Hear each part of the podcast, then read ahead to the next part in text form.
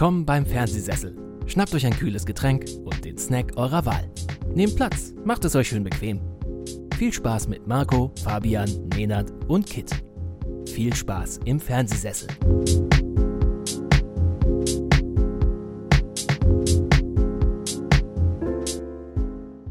Ich begrüße euch zu einer leicht verschnupften Folge hier beim Fernsehsessel Podcast an meiner digitalen Seite der leicht kränkelnde Fabian. Hallo Fabian. Hallo. Also ganz so schlimm ist es nicht. Ja. Ganz so schlimm ist es nicht. Ja, nö. Aber es ging uns schon mal besser, glaube ich. Genau. Ja, meine Stimme ist auch noch ein bisschen angeschlagen. Ich lag auch noch letzte Woche flach. Ähm, ich bin der Marco, falls ihr mich noch nicht kennen solltet. Hier, ähm, ich versuche uns hier geschmeidig durch diese Folge zu navigieren, zu lotsen, zu katapultieren. Geschmeidig katapultieren, das ist doch was vernünftiges. Das ist eine Kunst. Ne? Also, wenn ich ja. das jemand zutraue, dann dir. Ein Virtuose am ja. Katapult. Das wär's. Ich finde, ich glaube, das wäre auch so die beste Position beim Krieg gewesen, oder? Wobei, nee. Also so im Mittelalter, meine ich, so glaub, bei so König Schlachten. Wäre so ganz gut. König wäre natürlich. Dann hast immer so eine Leibgarde um dich rum. Oder, äh, ja doch, ich glaube, König ist schon das, also, ja. Hm. Oder einfach, einfach Gewinner. Dann, dann ist auch immer mhm. alles gut. Verlierst vielleicht mal einen Arm oder ein Auge oder so, aber mhm. so im Großen und Ganzen. Also Frontlinie, Fußvolk wäre nichts für mich. Weil dann ist wahrscheinlich relativ schnell vorbei. Dann, außer du kannst richtig geil kämpfen. Ja. Aber ich glaube, dann, aber selbst dann wird es, glaube ich, schwierig, ne? Also, da würde ich mich jetzt auch nicht so sehen. Und jetzt einmal, also Katapult kann natürlich auch schwierig werden, wenn du es so machst wie in der letzten Staffel von Game of Thrones bei der Schlacht von Winterfell. Äh, das stimmt. Wo ja. man sagt, die Katapulte natürlich in die erste Linie. Macht ja am meisten Sinn. so als Zombie ist auch geschmeidig. Ne, da, da rennst du halt dann rum und dann bist du tot und dann sagt aber der Nachtkönig, nee, und dann stehst du halt wieder auf. Hat, ähm, hat auch was. Ja. Also hat, hat bestimmt auch, auch, seine Nachteile, aber. Mhm. Bro. Mhm. Einfach hier der White Walker sein. Heißt er so? Nee, wie heißt der? Night King. Night King, ne? Du, der Nachtkönig ist, ist, ist hier der, der ja. Obermutz. Und die White Walker ja. sind dann die, die überhaupt nicht mehr erklärt oder relevant waren. Genau, das waren ja die Zombies sozusagen dann, ne? Ja, die White Walker waren die, die von. Die, die, das waren doch diese Bastarde von Craster. Also der, der mit seinen 100.000 Töchtern immer wieder Kinder gezeugt hat. Oh, ja. Und der hat ja die dann als Opfer quasi dem Nachtkönig gegeben. Dann hat er sie so mit dem Finger berührt und dann sind ihre Augen blau geworden. Und daraus sind, glaube ich, die White Walker geworden. Und die haben dann aber, glaube ich, nicht mehr gekämpft in der Schlacht von Winterfell. Die sind nur gruselig zusammen mit dem Nachtkönig dann in die Götterhain gelaufen. Als Theon dann in sie reingerannt ist und direkt tot war. So würde ich mich auch sehen. So, ich verstecke mich die ganze Zeit in so eine mhm. Götterhain und dann kommt so eine Armee und dann renne ich denen entgegen und bin sofort tot. Also bei Theon war das ein bisschen cooler, weil er sah irgendwie noch tapfer dabei aus, aber das, das, hm. so hätte ich mir so meine Rolle im Mittelalter vorgestellt. Wollen die darüber eigentlich auch noch eine Serie machen? Über die. Bestimmt. Bestimmt. Also die, die also Möglichkeiten sind, glaube ich, unbegrenzt. Ja, ja.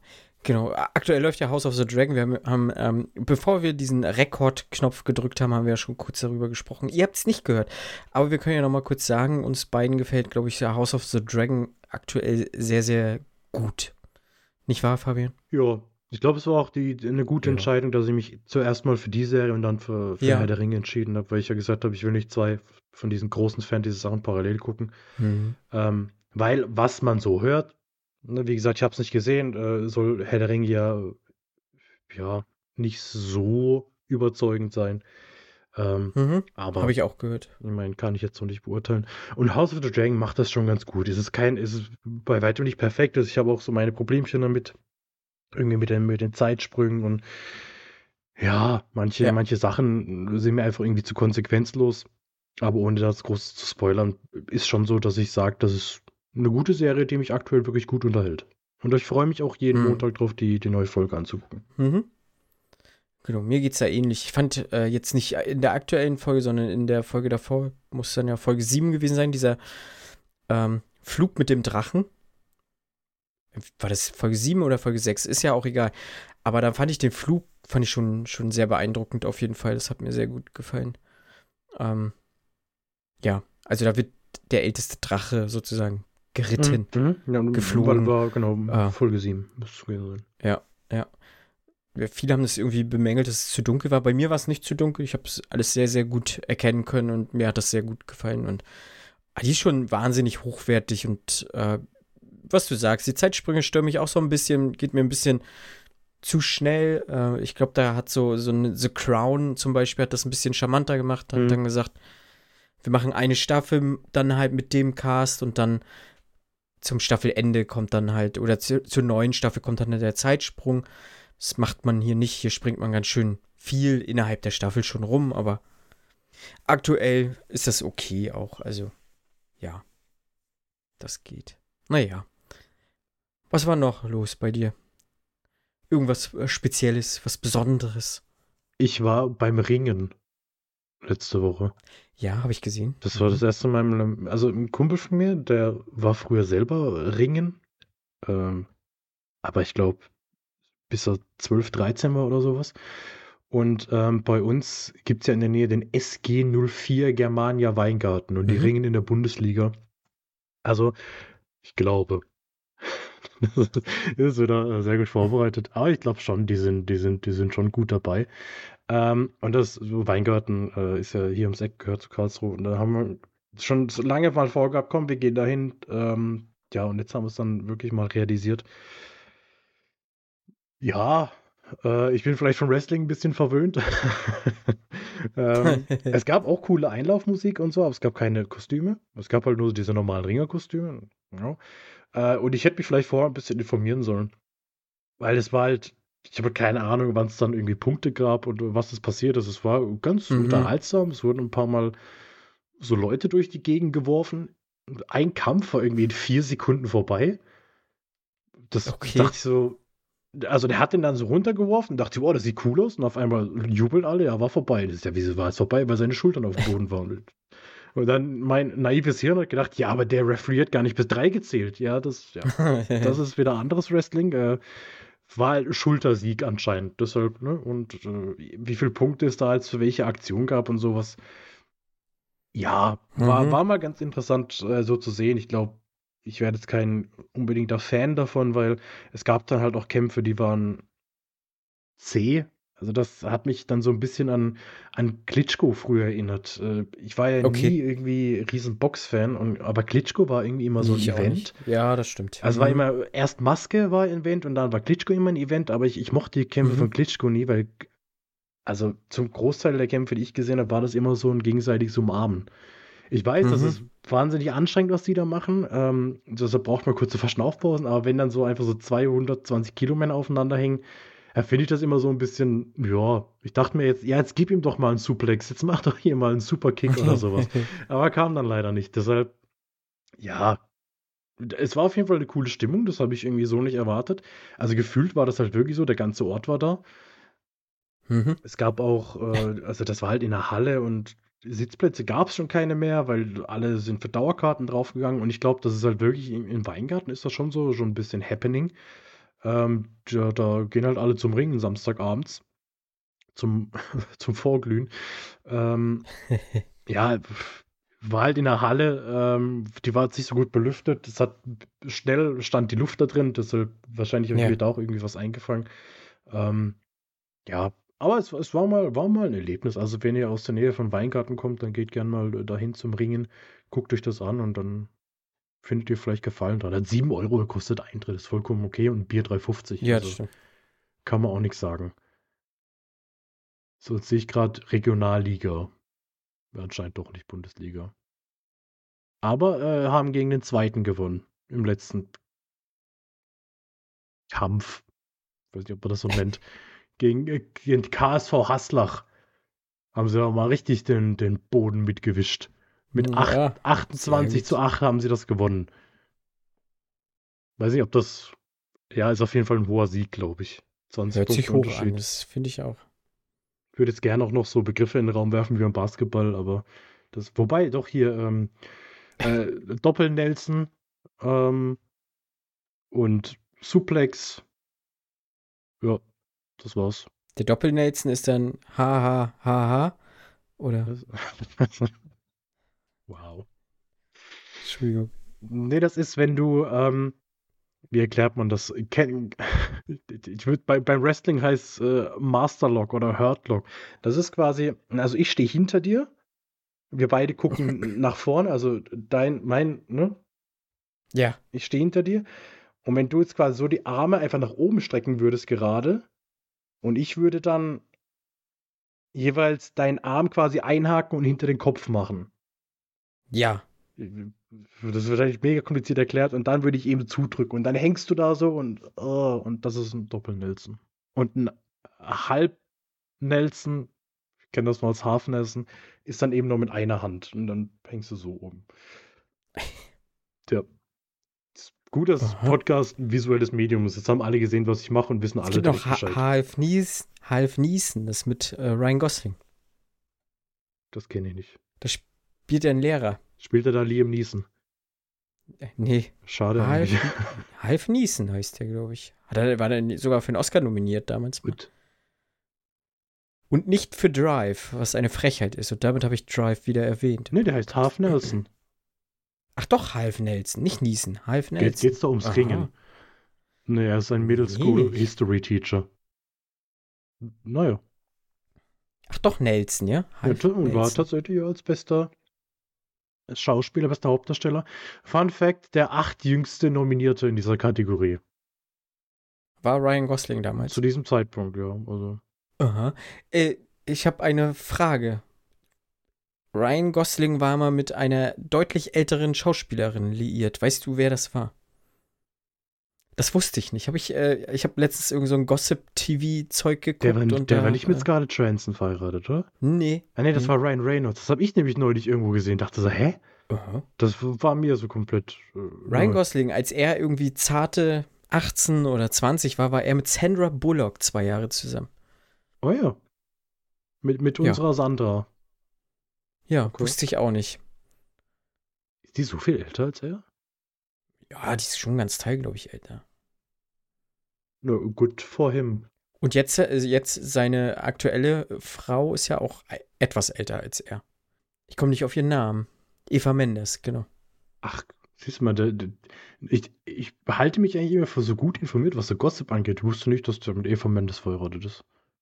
Zwei Kinder oder so, Ryan Gosling mit ihr. War auch mit Rachel McAdams zusammen. Mhm. Wer Eva Mendes? ne, Ryan Gosling. Aber dann wahrscheinlich hier bei. Ach. Haben die nicht so einen Schnulzenfilm zusammen gemacht? Haben die nicht PS Ich liebe dich oder sowas? Nee, The Notebook. Mm. The Notebook. Nee, das war ja mit Michelle Williams, glaube ich, ne? Nee. War es nicht mit? Nee, Notebook? Nee, Michelle, war Michelle Williams nicht Drive? Nee, das war Carrie. Das war Carrie Mulligan. Blue Valentine war Michelle Williams. Okay, und Notebook genau war Rachel McAdams, mit der war er dann ah. auch zusammen. Und zwar äh, von Rion. Juni 2005 bis Juli 2007. Und 2.2 bis 2.3 mit Sandra Bullock, genau. Das ist krass, was ihr hier für Gossip erster Hand erfahrt. Und Sandra Bullock ist 16 Jahre älter als er. Ja, gut. Die Sandra. Ne? Ich mag sie ja nicht. Ich finde sie ja nicht gut als Schauspielerin. Aber das ist ja. Oh, das ist das Schauspiel. Also ich, ich meine, man kennt ja, ich sie. weiß nicht, ich finde sie so unsympathisch einfach. Mir würde keine Rolle. So generell. Wobei in Gravity fand ich sie eigentlich ganz, ganz Habe ich nie okay. gesehen. Ja, Wegen gut, ihr nicht. Da, da, ist der Film halt auf sie aufgebaut. Also ohne sie wird es schwierig in dem Film. Die fünf Minuten von George Clooney reißen es dann nicht unbedingt raus. Ja, ich weiß nicht. Ich habe mir den immer wegen ihr nicht angeguckt. Mich auch nicht gereizt. Hat sie nicht einen Oscar sogar? Sie, hat sie für Blindzeit damals einen Oscar gekriegt? Den Film habe ich gesehen. Da fand ich sie auch unausstehlich. Den, den, den kenne ich. Das, das, war so ein Film, der lief so oft auf Pro7. Diesen Trailer habe ich so oft im Fernsehen gesehen, ja. dass ich keinen Bock auf den Film hatte. Wer ist das, SJ? Das ist Big Mike. Und dann läuft er da rum. Es ist doch so hundertmal der gleiche Trailer und der fängt immer mit den gleichen Worten an. Logischerweise, wenn es der gleiche Trailer ist. Das, das, hat mich so abgefuckt, dass ich den Film bis heute nicht gesehen habe. Und gut, das ist halt auch nicht unbedingt, auch hier nicht mein Sport. Auch Run, Running Back, Quarterback, Touchdown, Point of the Touchdown und, und so weiter. Äh, Blitz. genau, für Blindside hat sie ihn gekriegt, auch. für Gravity war sie nominiert. Quarterback Mhm, Sneak, mhm. Hm.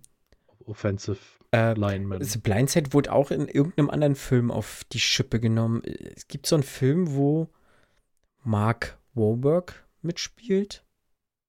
Mit einer Schauspielerin zusammen. Mila Kunis? Ist das Mila Kunis? Ted? Nee. Achso, stimmt. Die haben bei Ted. Nee. Nee. Doch. Weiß nicht, die adoptieren Kinder.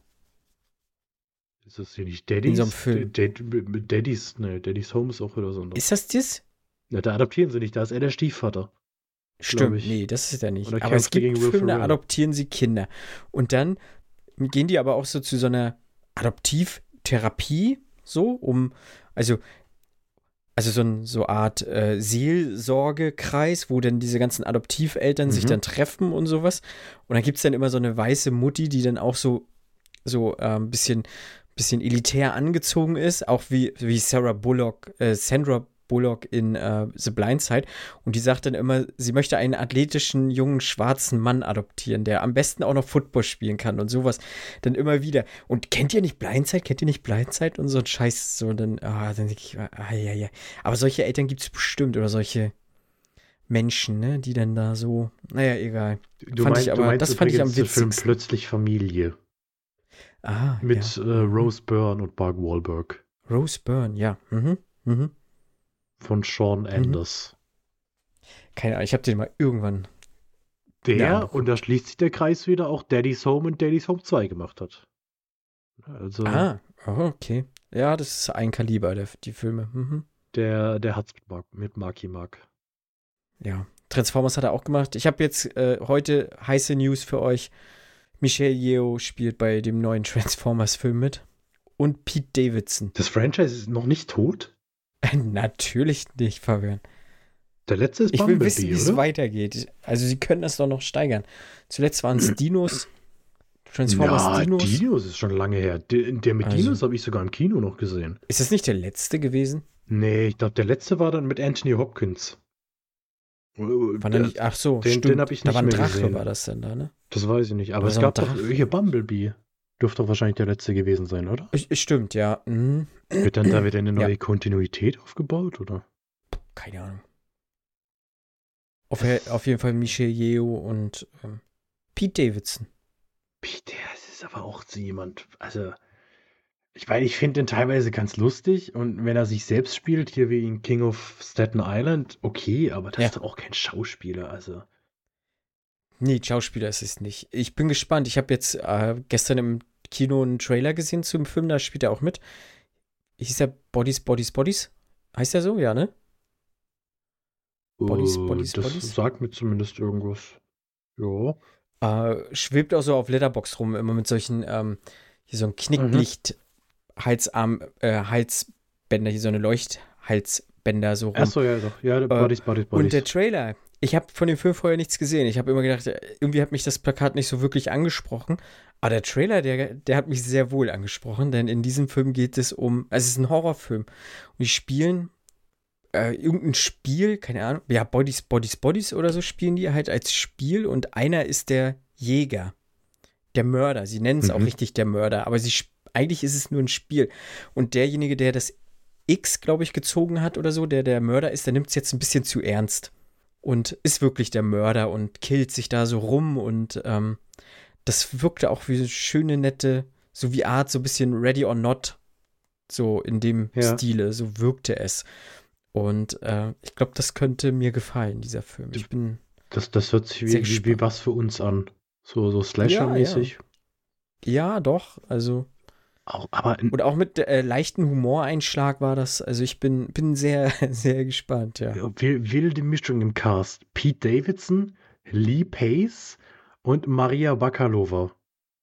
Das Okay, Jetzt bei Bodies, Bodies, Mhm. Bodies oder was? Oh, bin ich mal gespannt. Das Plakat habe ich auch, oder die, dieses Bild, ja, auf Letterbox jetzt, wo du es gesagt hast, aber einen Trailer habe ich auch noch nicht gesehen. Aber das, Mhm. das heißt, der kriegt sogar ein Kino-Release bei uns. Dann mhm. sind wir mal gespannt. Auf jeden Fall. Ja, was ihr nicht im Kino gucken braucht, was es aktuell so zu Hause gibt, das kriegt ihr jetzt. Äh, mal einmal kurz von mir einen Rundumschlag. Denn auf Netflix sind erstmal drei Filme vor kurzem gestartet, die auch so in diesen Top-Charts mal wieder waren. Ähm, wonach die halt bemessen werden, keine Ahnung, aber sie sind ja immer dann sehr populär und werden einem immer sehr angezeigt. Und den Anfang mache ich mit Athena. Das ist ein französischer Film von Romain Gavras. Das ja, ist ein sehr politischer Film. Es ist ein Action-Drama und es spielt im Prinzip, oder es geht vielmehr darum, dass ähm, Athena ist äh, so Art so, so Banlieue, also dieses, äh, wie die französischen mhm. Favelas, äh, so ein bisschen dieses Ghetto äh, von, von dieser Fikt, ich glaube, es ist eine fiktive Stadt und Athena ist halt dieses Stadtteil. Ähm, und dort ist ein Junge von der Polizei, also vermeintlich von der Polizei ermordet worden. Und ähm, ein junger Mann ist der Redelsführer, der möchte sofort, dass die Polizisten ähm, die Verantwortlichen halt zur Rechenschaft ziehen und ähm, entsprechend verurteilen und so weiter und so fort. Ähm, das passiert nicht und so eskaliert diese Situation innerhalb von zwei Minuten, weil der junge Mann halt einen Molotow-Cocktail auf diese Polizeistation wirft und dann ähm, ja kommt sozusagen zum Krieg zwischen der Polizei, zwischen der Staatsgewalt und halt Athena, diesem Viertel, diesen Neubaukomplex. Das ist halt wirklich nur so ein Neubaukomplex. Genau. Ja, so viel zu der Story. Äh, ich glaube, Athena zeichnet sich vielmehr dadurch aus, wie der Film gemacht wurde. So diese reine Eröffnungsszene, das ist ein One-Shot, also eine, eine einzelne Plansequenz und die ist wirklich wahnsinnig beeindruckend. Also die geht irgendwie knapp zehn Minuten und die fand ich extrem stark. Also das fängt ja an, er wirft einen Molotow-Cocktail, ähm, die Leute stürmen die Polizeistation, klauen einen Polizeiwagen und fahren mit diesem Polizeiwagen in ihr Stadtviertel Athena und die Kamera geht immer, ist immer dicht an den Menschen dran, geht ins Auto und aus dem Auto heraus und hoch in die Luft. Und ich frage mich wirklich, wie die das gemacht haben. Also, das ist wirklich krass. Das habe ich so noch nicht gesehen. Ja, Punkt. Also diese acht Minuten oder zehn Minuten einfach mal angucken und Spaß haben. Also das wäre wirklich äh, so mal meine Empfehlung, weil was danach kommt, ist dann ja schwierig glaube ich. Also man kann diesen Film, weil er politisch so aufgeladen ist, schon auch in, falsche, in eine falsche Richtung sehen. Und ähm, wir haben halt nur einen jungen Mann, der der Rache will und sozusagen ja ein ganzes Viertel auf sich zieht und ähm, diese ganzen Polizisten dann verurteilt dafür. Und äh, hat schon komische Tendenzen so, also auch so leicht Führer-Vibes, so mhm. leicht faschistoide Tendenzen. Ich möchte jetzt nicht sagen, dass das da ein faschistischer Film ist oder so, aber so diese reine Tendenz ist auf jeden Fall da und das kann man daraus interpretieren. So, ich muss das nicht, weil jetzt für mich jetzt nicht so, ähm, weil es halt für mich äh, eher so um diesen sozialen Konflikt ging und ich durchaus das auch nachvollziehen kann. Und Fra Frankreich ist sowieso ein ein Land, wo das sehr schnell hochkocht, sowas. Ne, sie haben ja den Generalstreik ja auch, was äh, viel genutzt wird und äh, da, wie gesagt, da eskalieren die Situationen sowieso ein bisschen zu doll und äh, hier ist halt die Schwierigkeit, dass es halt einer ist, dem die Leute irgendwie folgen und das drum und dran. Mhm. Leider hat die Geschichte halt nicht mehr so viel Futter und sie verliert auch ein bisschen hier und da, aber halt technisch ist das schon, schon ein ganz starker Film mhm. gewesen auf jeden Fall. Aber was man sich vielleicht wirklich mal angeguckt haben sollte, sind diese ersten zehn Minuten. Also die fand ich, fand ich extrem gut. Das, das habe ich jetzt auch schon öfter oder gehört, gelesen, dass so ja. diese Plansequenz am Anfang äh, so beeindruckend ja. sein soll. Ist halt dann wieder das Problem. Also, sobald du diese acht Minuten anguckst, heißt wahrscheinlich auf Netflix wieder, okay, der, der Film wurde gesehen, der Film Ja, das kann natürlich sein. Und ist dann gleich wieder in der Statistik drin. Ja, ja. Oh, äh, genau. Dann habe ich noch gesehen, hm, Do Revenge. Ich habe gerade O gesagt, weil ich gar nicht wusste, dass äh, die eine Schauspielerin einen Doppelnamen hat. Die, deren Name ich sofort Achtung, hier ist so diese, dieser Cliffhanger. Ich versuche so einen Cliffhanger zu bauen, damit ihr dran bleibt, ja. Bin brutal Ähm, gespannt, wie sie heißt. Ja, ja. Äh, Do Revenge habe ich gesehen. Äh, ich meine nicht Camilla Mendes, die kann man kennen aus Riverdale, die ist ja eine der Hauptdarstellerinnen, aber Maya Hawke. Äh, und ich sehe hier auf Mhm. Google steht, sie heißt Maya Thurman Hawke. Deswegen habe ich kurz gestockt, gestutzt. Mir war so, als wenn sie nur Hawke heißt. Okay. Also ich meine, macht ja Sinn als, als Tochter von Ethan Hawke und Emma Thurman, aber ich glaube, bisher Ja. ist sie immer nur als Maya Hawke aufgetreten, oder? Ja, Aber wer, wer sind wir, äh, Google in Frage zu stellen? genau. Wir sagen halt immer Maya zu ihr, wenn wir sprechen. Deshalb ist natürlich Nachnamen sind für uns Schall und Rauch. Ja. Äh, wir haben noch Austin Abrams. Er spielt hier den ähm, Sunny Boy an der Schule, was ich sehr merkwürdig fand. Austin Abrams kennt man aus ähm, Euphoria. Da spielt er eher so diesen Dully-Typen. So, und hier spielt er jetzt einen ganz konträren äh, Charakter. Äh, ist aber clever gemacht, auf jeden Fall von Netflix. Ist auch wieder Netflix Original, dass man sich hier so Mhm. drei große Serien nimmt. Ne? Zum einen äh, Stranger Things mit, mit Maya Hawke, äh, Camilla Mendes mit Riverdale, wirklich groß so. Und äh, Euphoria, Austin ist jetzt kein großer Schauspieler da oder keine große Figur da, aber äh, durchaus auch bekannt, glaube ich, bei vielen inzwischen. Ja. Und äh, ja, der Film ist das, was der Titel sagt. Es ist ein seichter Revenge-Film.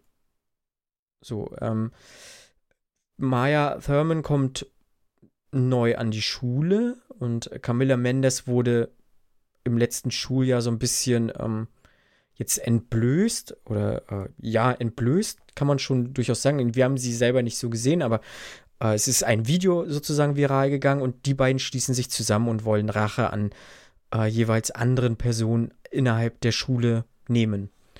Und ähm, genau, Schulleiterin ist Sarah Michelle Gellar, was mich sehr gefreut hat. Hm. Äh, ehemals Buffy, ja. Ja, genau. Ist, äh, ist okay, kann man sich angucken, ist aber auch leider wieder nicht so das, das große Ding von Netflix. Ja, und jetzt aktuell wirklich sehr neu Mr. Harringans Phone habe ich mir angeguckt. Das ist eine Stephen King-Verfilmung, ein, also eine Kurzfilm, eine Kurzgeschichte wurde von Stephen King verfilmt. So. Genau. In der Hauptrolle haben wir Jaden Martell, den kennt man aus S und äh, den Mr. Harrington spielt Donald Sutherland. Und darum geht's eigentlich. Er, Jaden Martell liest Mr. Harrington immer Geschichten vor, weil Mr. Harrington nicht mehr selber lesen kann. Äh, das macht er schon irgendwie seit acht Jahren oder so. Und äh, er kauft ihm halt ein Handy. Und irgendwann stirbt Mr. Harrington und Jaden Martell packt sein Handy sozusagen mit in den Sarg und äh, schreibt ihm irgendwie eine SMS oder ruft ihn an und er, aus ominösen Gründen ruft er halt zurück und er wünscht sich den Tod von diversen Leuten und das geht in Erfüllung und äh, ja, so, Punkt. Also das ergeht, glaube ich, schon alles so auch aus dem Trailer heraus. Ja, ich glaube, der ist ab 12 und da kann man den Ja. auch, glaube ich, ganz gut einordnen und ich finde, wir haben uns öfter schon mal darüber unterhalten, was so Geisterfilme für Kinder sind und ich glaube, das könnte so ein guter Einstieg sein, so für ein elf-, zwölfjähriges Kind mal so in so eine Grusel-Geistergeschichte, weil der hat so seine Momente, der ist nicht, nicht hart, so, sonst hätte er nicht nur eine 12er-Rating gekriegt. Und äh, ja, Jaden Martell macht das halt auch gut und ja, Donald Sutherland ist halt wahnsinnig alt inzwischen. ähm, ja, der spielt das auch dementsprechend ganz okay, diesen ganzen, diesen alten Mann. Also er muss sich da, glaube ich, nicht allzu viel verstellen. Das passt schon. Also das kann man sich auch mal angucken, aber es ist halt, halt eigentlich, also hätte er nicht so so paar Momente, wo ich gesagt habe, die sind wirklich gut gemacht, wäre das aber eigentlich auch kein guter Film. Aber ich glaube, so zum Einstieg in so, so Gruselgeschichten kann das, glaube ich, ganz gut mal passen. Ja. Ja. Es sah halt irgendwie auch so vom Trailer her und so, jetzt, ja, wie so ein typisches Netflix-Ding aus. Und irgendwie nicht so geil. Ja. Ich meine, das mit Stephen King hatte ich jetzt nicht auf dem Schirm. Weil man sagen muss, auch da ist nicht alles Gold, was glänzt. Auf der anderen Seite, ne, aus Stephen King Kurzgeschichten sind halt auch mit die besten Filme überhaupt äh, rausgegangen. Hier Shawshank Redemption war, glaube ich, nur eine Kurzgeschichte. Green Mile, also ist alles gefährliches Halbwissen, war, glaube ich, auch nur eine Kurzgeschichte und beides sind irgendwie drei Stunden Filme und ja, aber so dieses Mhm. Netflix Original, dieses Netflix-Siegel ist halt mittlerweile mehr Fluch als Segen für mich. Also wenn ich das sehe, denke ich mir nicht zuerst, oh cool, ein, neuer, ein neues Netflix Original, was ich jetzt hier in meinem Abo umsonst bekomme, sondern ich denke mir, oh, schon wieder Netflix Original. Hm, weiß ich nicht.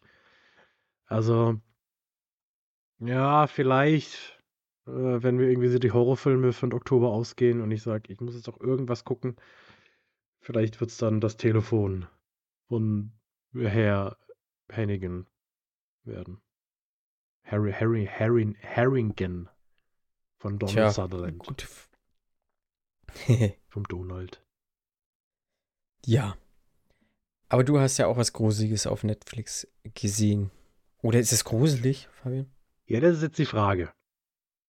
Äh, die Rede ist von The Midnight Club, äh, die neue Serie von Mike Flanagan, der jetzt nach äh, Spuk in Hill House, Spuk in Bly Manor und Midnight Mass mit Midnight Club seine, seine vierte Serie im Jahresrhythmus auf Netflix veröffentlicht. Ich habe sehr auf die Serie hingefiebert oder gewartet, äh, weil ich mittlerweile doch sehr großer Fan von, von seinem Werk bin.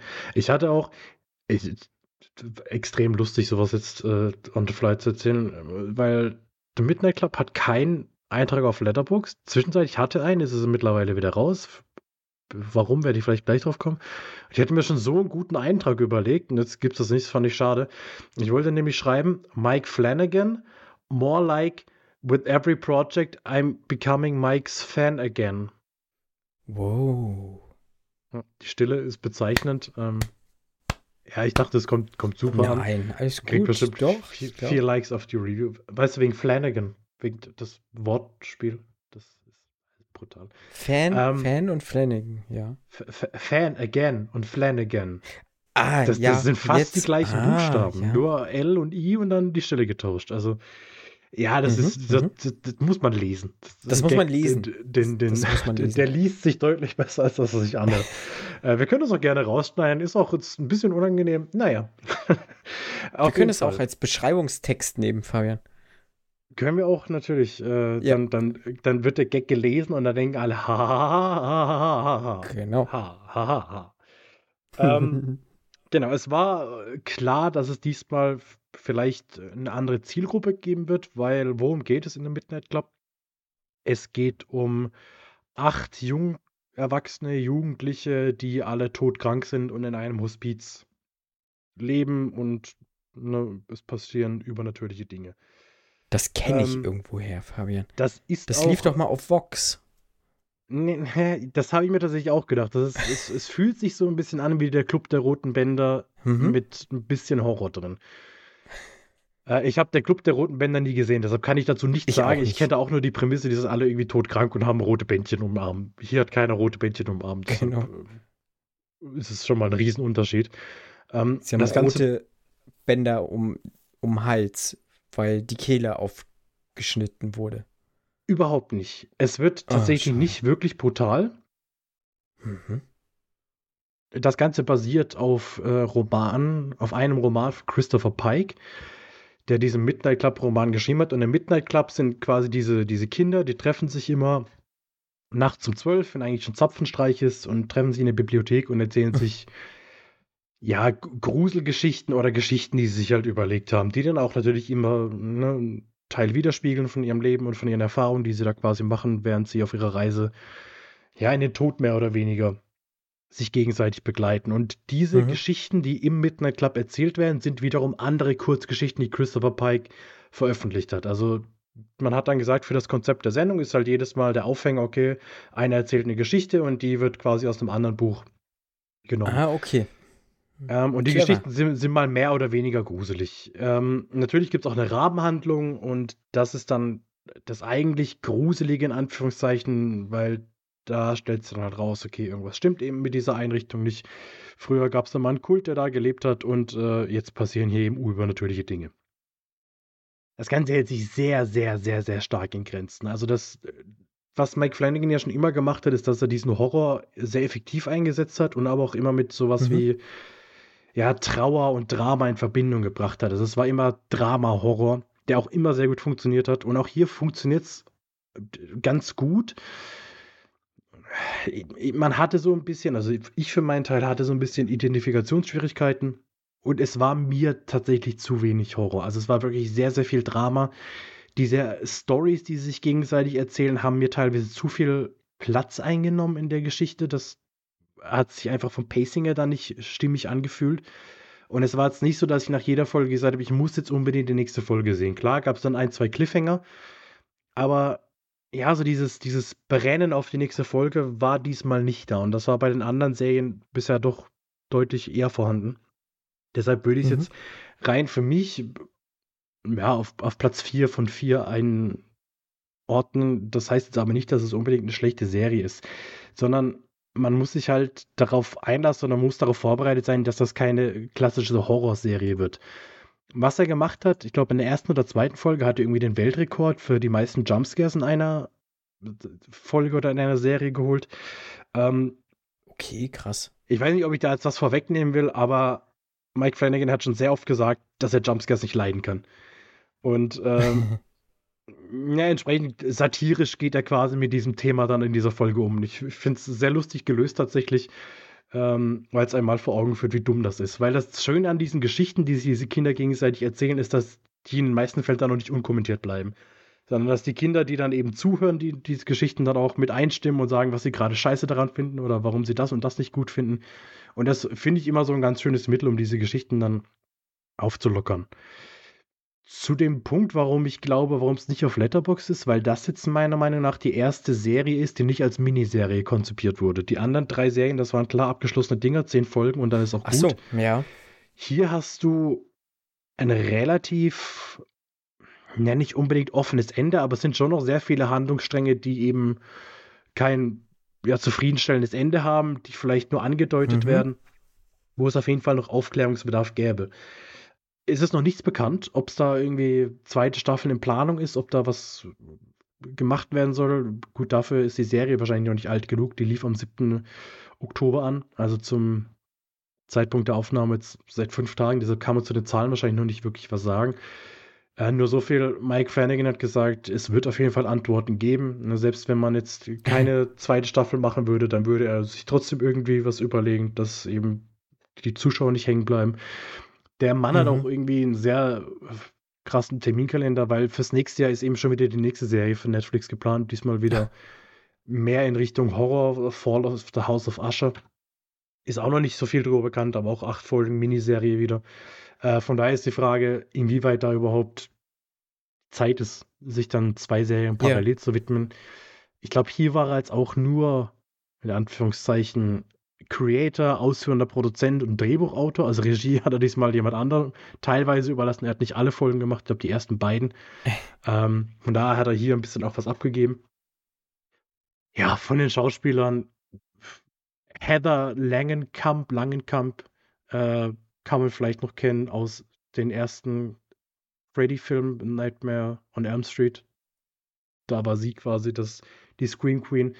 Und ansonsten mhm. so die, die üblichen Verdächtigen, die man jetzt auch schon aus vielen Projekten von ihm kennt: Samantha Sloan, Zach Guilford, Raul Kauli. Und die Kinderdarsteller sind, soweit ich weiß, alle relativ unbeschriebene Blätter, die da teilweise ihre ersten Rollen drin haben.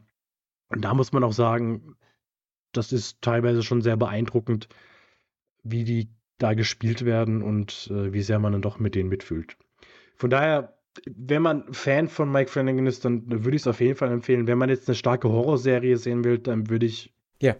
die anderen drei eher empfehlen, wobei auch Midnight Mass jetzt nicht der klassische Horror ist. Also diese Haunting, also Spuk in Hill House und Bly Manor, das ist schon so am ehesten Horror. Auch die Filme von ihm bieten teilweise deutlich mehr Horror. Wenn man irgendwie gut erzählte Drama haben will, dann, dann kann man sich die zehn Folgen angucken.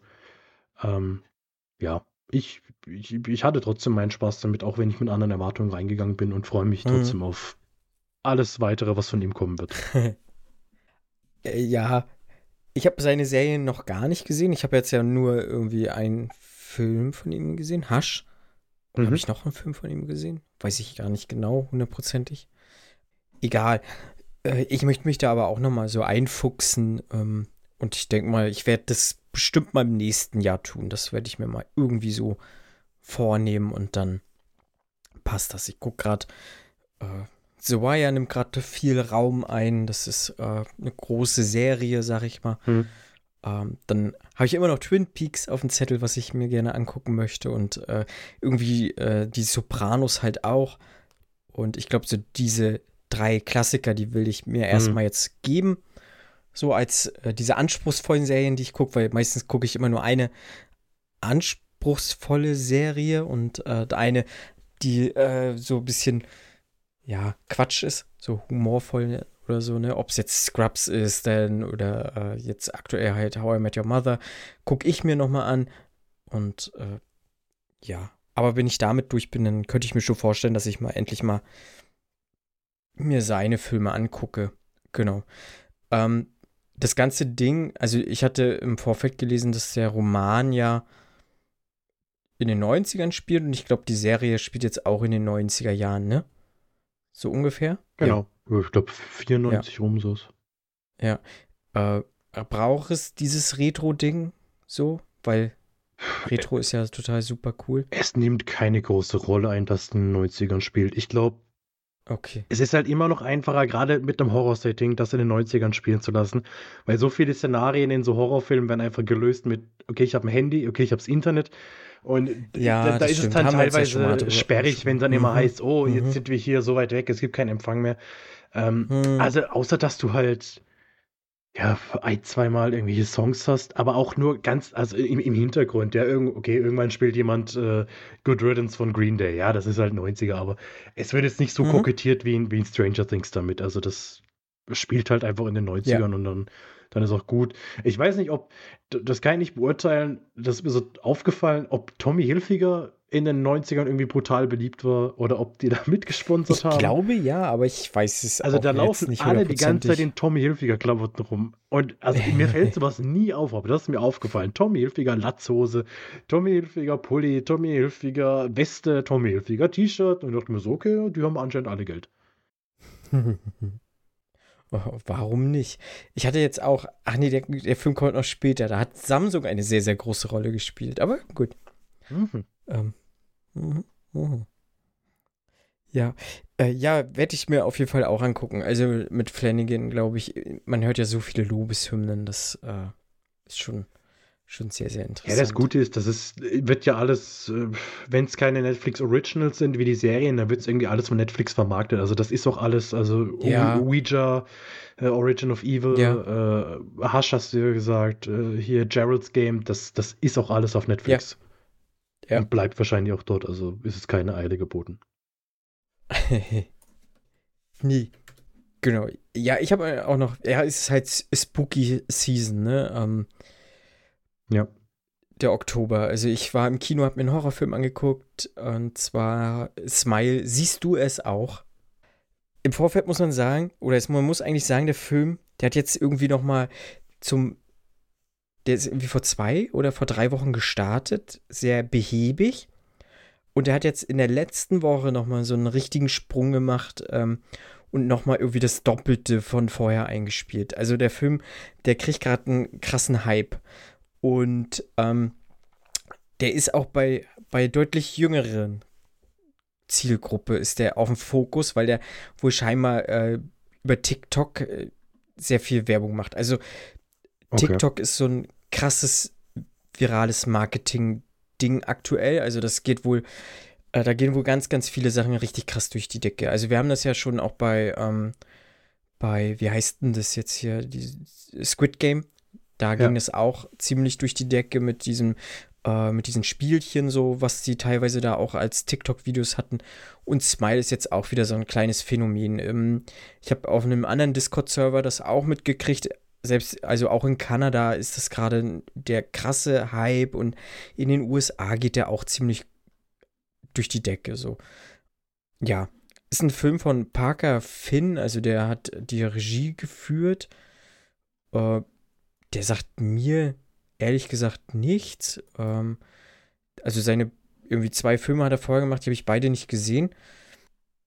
Und ja, worum geht's? Also es ist im Prinzip, wir verfolgen eine junge Frau, sie ist Psychiaterin oder Psychotherapeutin. Ich weiß nicht, ob es da irgendwie Unterschiede gibt. Dr. Rose Cotter. Und äh, sie liebt ihren Job auf jeden Fall. Das kriegen wir auch relativ schnell mit. Sie ist sehr hilfsbereit und äh, fachlich scheinbar auch sehr gut drauf. Also sie könnte wohl auch äh, deutlich ge mehr Geld verdienen, als sie, sie aktuell verdient, weil sie halt einfach in so einer staatlichen Klinik sozusagen arbeitet oder in einer Klinik arbeitet.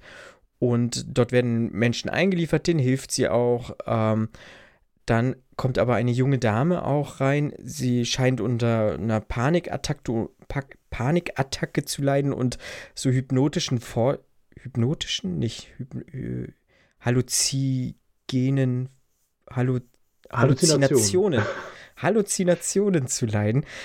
Genau. Und sie erklärt das auch der Rose. Mm. Sie sieht nämlich Menschen, die sie verfolgen. Ähm, das sind aber, das müssen keine echten Menschen sein, so sagt sie. Das äh, war zum Beispiel auch ihr verstorbener Vater. Und das Skurrile dabei ist, äh, sie haben ein Lachen auf den Lippen, ein so kein, kein, kein lächelndes Lachen, sondern ein böses Lachen. Und das ist ein so böses Lachen, dass, äh, ja, so ungefähr, Fabian hat es gerade wunderschön auch nachgemacht, äh, dass ein sozusagen alles in Mark und Bein erschüttert. So. Und ähm, sie glaubt ihr natürlich nicht, ähm, ruft den Notdienst, weil sie Angst hat, dass sie sich jetzt gleich was antut.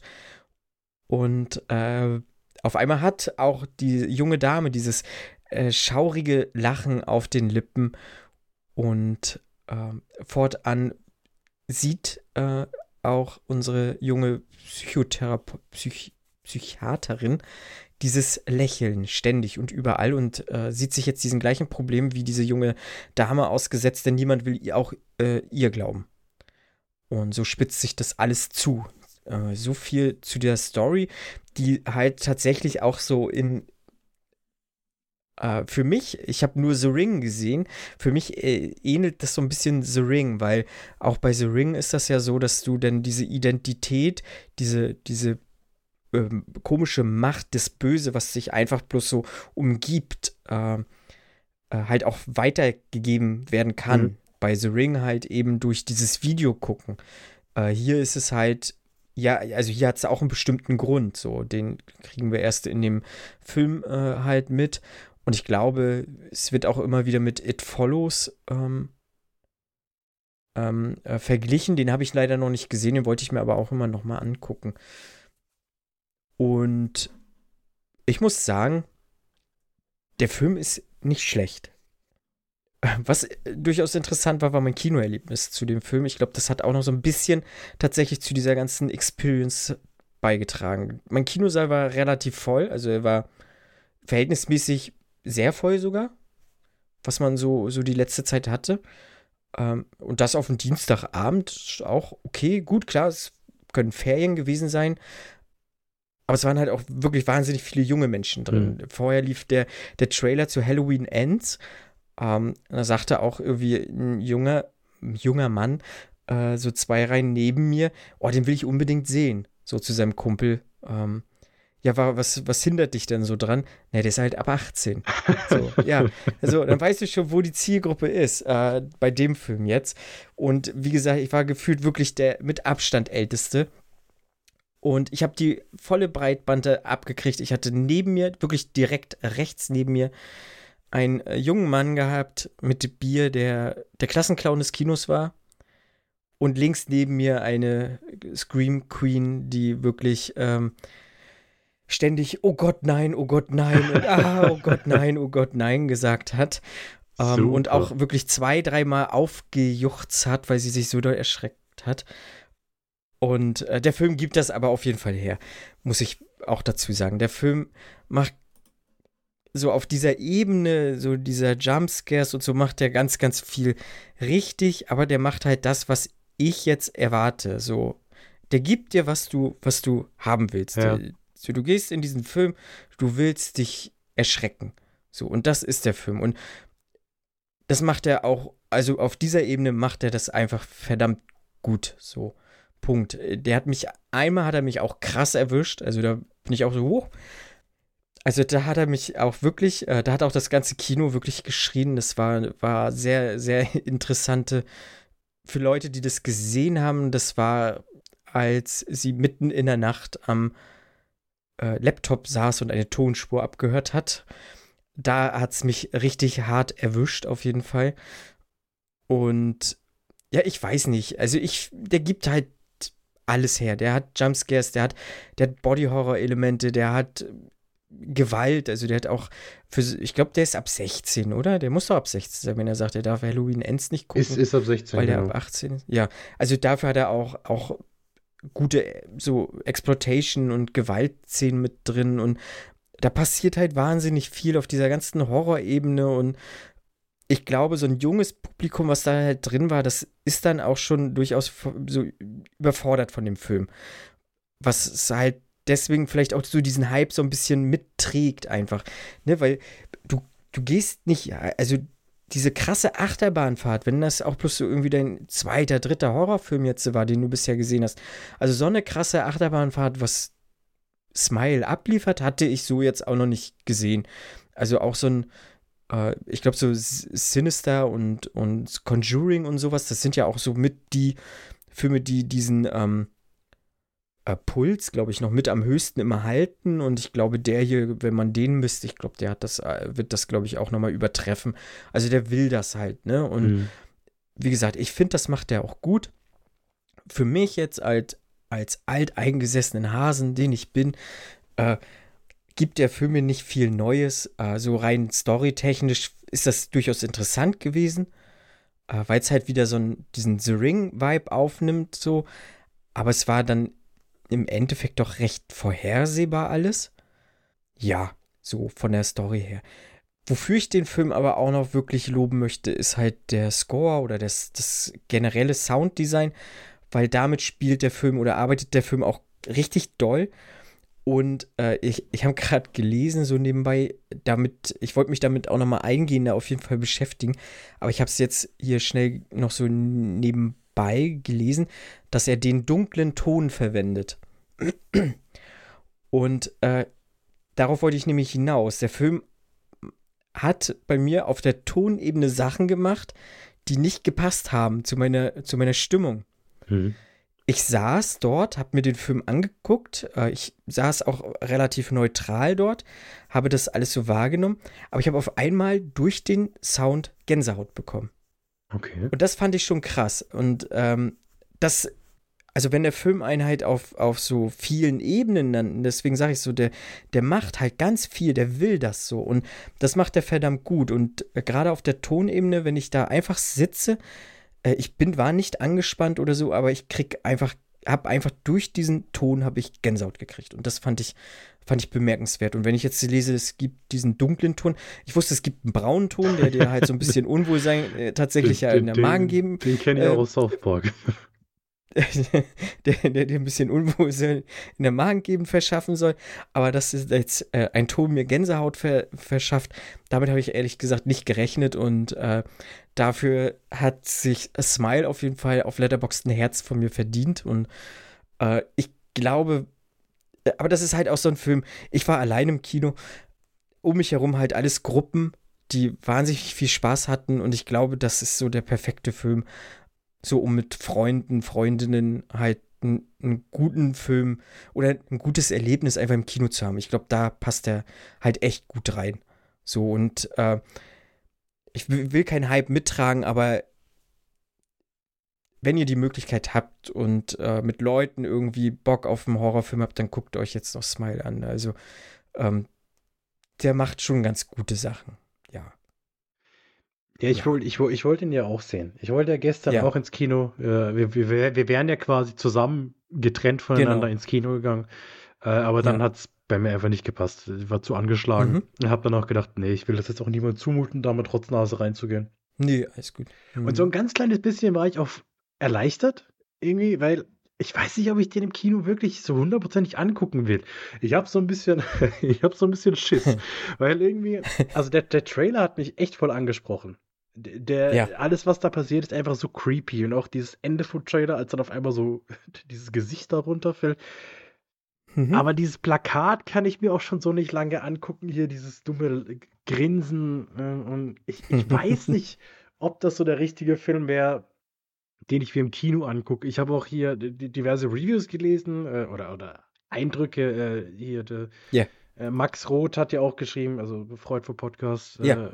Äh, und wie es sich für einen gelungenen Horrorfilm gehört, habe ich die Nacht danach lang kein Auge zugekriegt. Und da habe ich keinen Bock drauf. Also da bin ich Ach ja so, auch. Echt? Hat er das so geschrieben? Ja, ja da, da, bin ich ja auch dann so ein bisschen anfällig. Ähm, hier ging, ging, mir bei, bei was ging es denn so? Ja, gut, ganz früher bei so Sachen wie The Grudge oder bei. Ja. Auch bei. Ah, ja, The Grudge war schon auch ein fieser. Ja, auch, also auch, äh, auf der Soundebene hat The Grudge ja, halt auch viel gemacht. Aber, aber auch, bei, wo ich es vorhin angesprochen habe, sowas wie Spuk in Hill House, weil da hast du halt dann oft diese, diese Geister, die im Bild versteckt sind, die du erst auf den zweiten, dritten Blick siehst, wo du dich dann komplett ein, am Einkacken bist, obwohl du eben hm. gerade keinen Jumpscare hast. Und ich glaube, Smile ich guck mal, ob ich ihn mir noch im Kino angucke. Lieber wäre es mir auf der Couch äh, in ganz viele Decken eingewickelt und links und rechts Kissen, dass, dass mich auch niemand angreifen kann von der Seite. Mhm.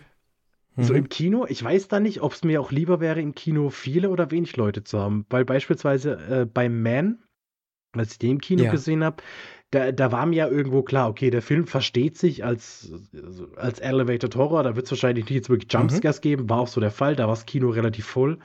Und da waren auch viele Leute, die dann irgendwie dumme Kommentare abgegeben haben. Das hat mich genervt. Ähm, auf der anderen Seite bei Last Night in Soho war ich auch so ziemlich allein im Kino. Gut, ja, er hat die andere Probleme mit dem Film. Da hat mich jetzt nicht der Gruselfaktor gestört.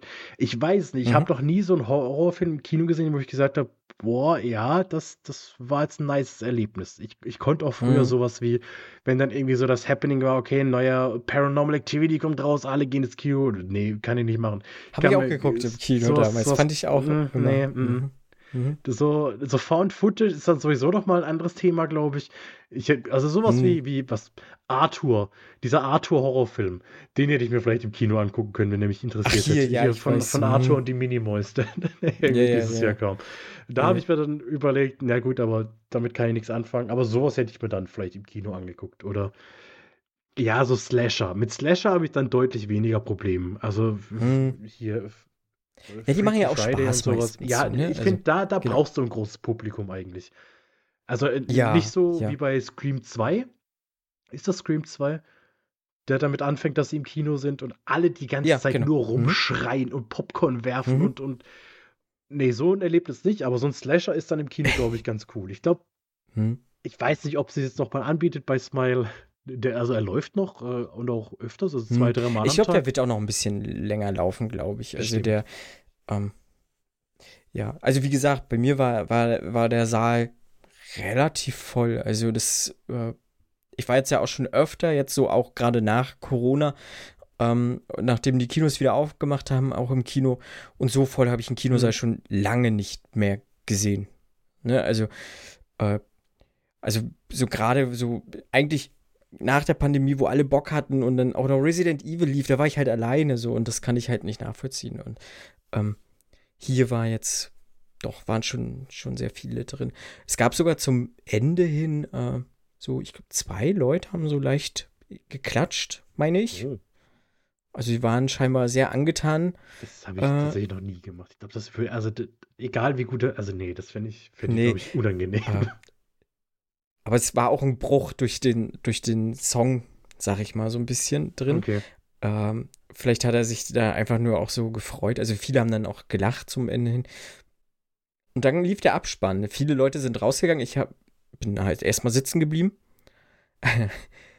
Aber der Film, wie gesagt, auf der Soundebene macht er ganz viel. Es sind noch mehrere Leute sitzen geblieben. Und dann äh, zum Abspann ist einfach nichts, nichts Schlimmes passiert. Schwarzes Bild, äh, Namen rasseln runter und halt dieser Sound spielt wieder ein, dieses so, also so wirklich so ein mhm. Brummen und äh, Wummern und Hämmern und sowas. Das ist wirklich, das muss man gehört haben. Das ist äh, sehr interessant und das läuft und dann wird es auf einmal noch heftiger und dann höre ich dann auch so ein, so ein Mädchen, so zwei Mädels da irgendwie so in der Ecke so, oh, lass uns gehen. So. Also der, der hat trotzdem dann auf der Soundebene trotzdem so ein wahnsinniges Unwohlsein einfach mhm. ausgelöst, dass du rausgehen wolltest. Du wolltest den Abspann das, nicht zu Ende Das ist gucken, aber geil. So. Das finde ich schon cool. Bin ich auch. Ich bin dann äh, langsam dann äh, trotzdem auch raus, äh, habe mir das dann noch so ein bisschen angehört.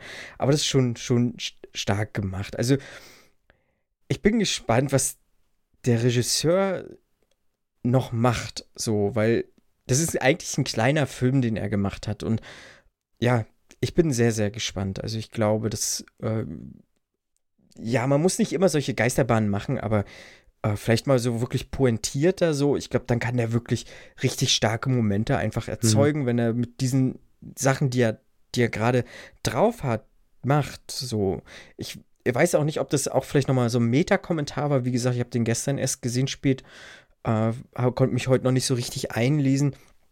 Aber ich könnte mir auch vorstellen, dass da auch äh, er sich selber halt auch viel rausgenommen hat und auch einen Meta-Kommentaren so manche andere Filme machen wollte. Aber so weit bin ich noch nicht. Ähm, aber der Film, ich mochte den ganz gerne sehen. Ja. Hm. Genau. Ja, Smile. Mhm. Ja. Ah, du warst auch im Kino, Fabian. Ich war, ich war auch im Kino, ja. Es, ist also schon länger etwas her, ne? Schon, schon, schon was her. Ähm, das war ein Film, wo ich mir gedacht habe, den kann ich mir auf jeden Fall im Kino angucken, weil der wird bestimmt nicht gruselig. Ähm, Don't Worry, Darling. Äh, der Film, über den so viel geredet wird, wobei so wenig über diesen Film geredet wird und vielmehr um alles, was um diesen Film herum passiert. Vor allem mit den HauptdarstellerInnen und mit der Regisseurin und hast du nicht gesehen. Ich habe mir irgendwann gedacht, ja, jetzt will ich schon sehen, what the fuss is all about. Auch hier muss ich sagen, der Trailer, den fand ich eigentlich ganz ansprechend. Äh, das war ja auch so ein Trailer, der, der einfach immer lief, egal vor welchem Film, egal ob es jetzt ein Horrorfilm mhm. oder ob es, keine Ahnung, Tor war, äh, der lief einfach immer. Und äh, zum einen Florence Pugh mag ich als Schauspielerin ganz gerne. Und äh, es ist der zweite Langfilm oder das Spielfilm von Olivia Wilde, nachdem sie 2019 Booksmart gemacht hat. Und Booksmart hat mir sehr gefallen. Von daher habe ich gedacht, na gut, kannst du zwar mitnehmen, Mhm. Und dann eben dieser ganze Gossip, der durch diesen, oder der, der dazu Licht gekommen ist. Ja, das hat mich dann auch schon ein bisschen heiß gemacht. Habe ich gesagt, ja, jetzt will ich nur schon sehen, ne? ob man da merkt, dass es gekriselt hat äh, oder doch nicht gekriselt hat oder die Funken geflogen sind zwischen Harry Styles und Olivia Wilde und dafür Funken anderer Art geflogen sind zwischen Olivia Wilde und Florence Pugh und ob Harry Styles Chris Pine wirklich angespuckt hat oder ob es einfach nur eine komische Kameraeinstellung war. Anscheinend war es sah es nur so aus. Es gibt äh, andere Winkel von dieser Einstellung. Man sieht, dass er ihn nicht anspuckt. Und Harry Styles wirkt für mich jetzt auch nicht so wie dieser Typ, der andere Leute einfach anspuckt. Ich kenne ihn zwar nicht, aber das traue ich dem Harry nicht zu. Naja, worum geht's? Also der Film spielt irgendwie. Shia schon, ne? Shia. Stimmt, der war ja, der, der hat, mit dem hat es ja angefangen. Shia LaBeouf war ursprünglich für die, also Harry Styles spielt die männliche Hauptrolle neben Florence Pugh genau. und Shia LaBeouf war irgendwie ursprünglich eingeplant, wobei es auch hier ja andere, klar, je nachdem, wen man fragt, andere Zeugnisse über diese Vorfälle da gibt.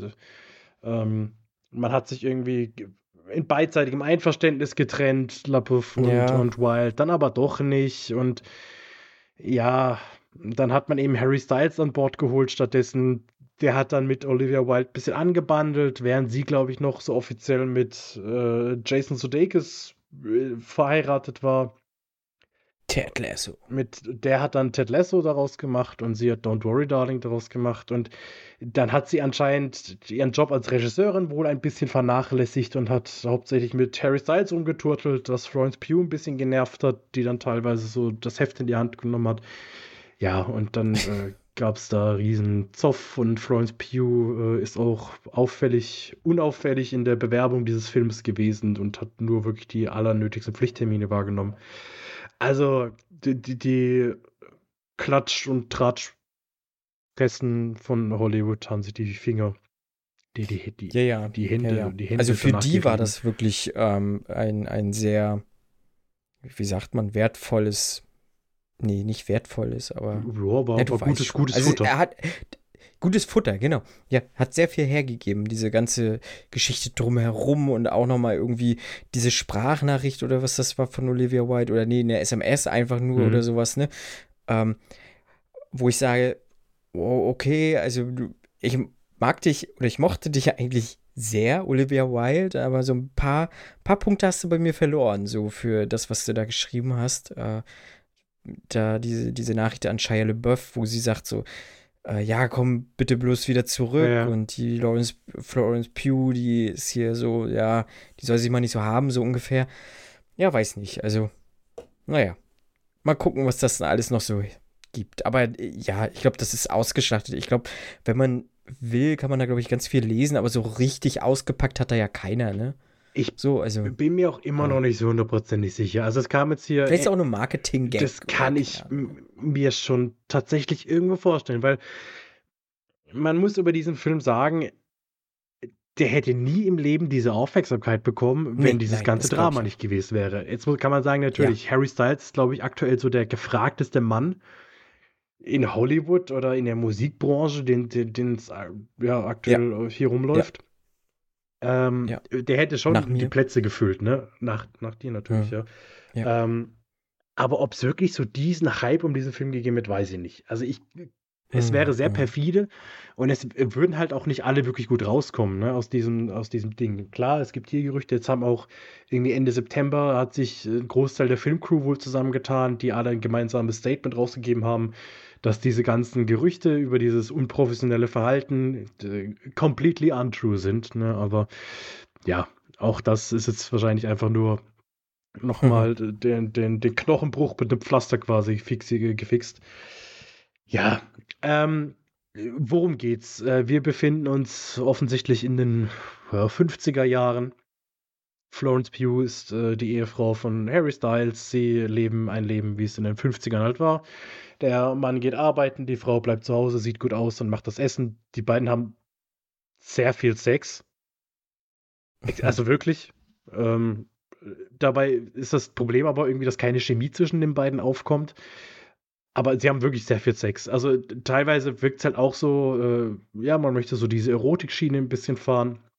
Ich glaube, Olivia Wilde hat auch gesagt, dass äh, sie das zeigen wollte, dass halt in Hollywood-Filmen die Frauen immer sehr kurz kommen beim Sex. Deshalb wird hier auch öfter mal Oralsex an Florence Pugh gezeigt. Äh, gut vorher. Äh, teilweise wirkt es so ein bisschen, ja, weiß ich nicht. Ähm, muss das jetzt gerade sein? Das passt jetzt irgendwie nicht mhm. so rein. Naja, auf jeden Fall leben die alle ihr Happy Life. Äh, es ist so eine Art Kommune, in der sie leben, die auch dieser Firma gehört, äh, namens Victory. Das heißt, alle, die dort leben, äh, alle Männer arbeiten für das Victory Project. Ist streng geheim, was sie machen. Die Frauen wissen das nicht, aber das ist den Frauen auch egal, weil solange die Männer abends nach Hause kommen, sind sie glücklich.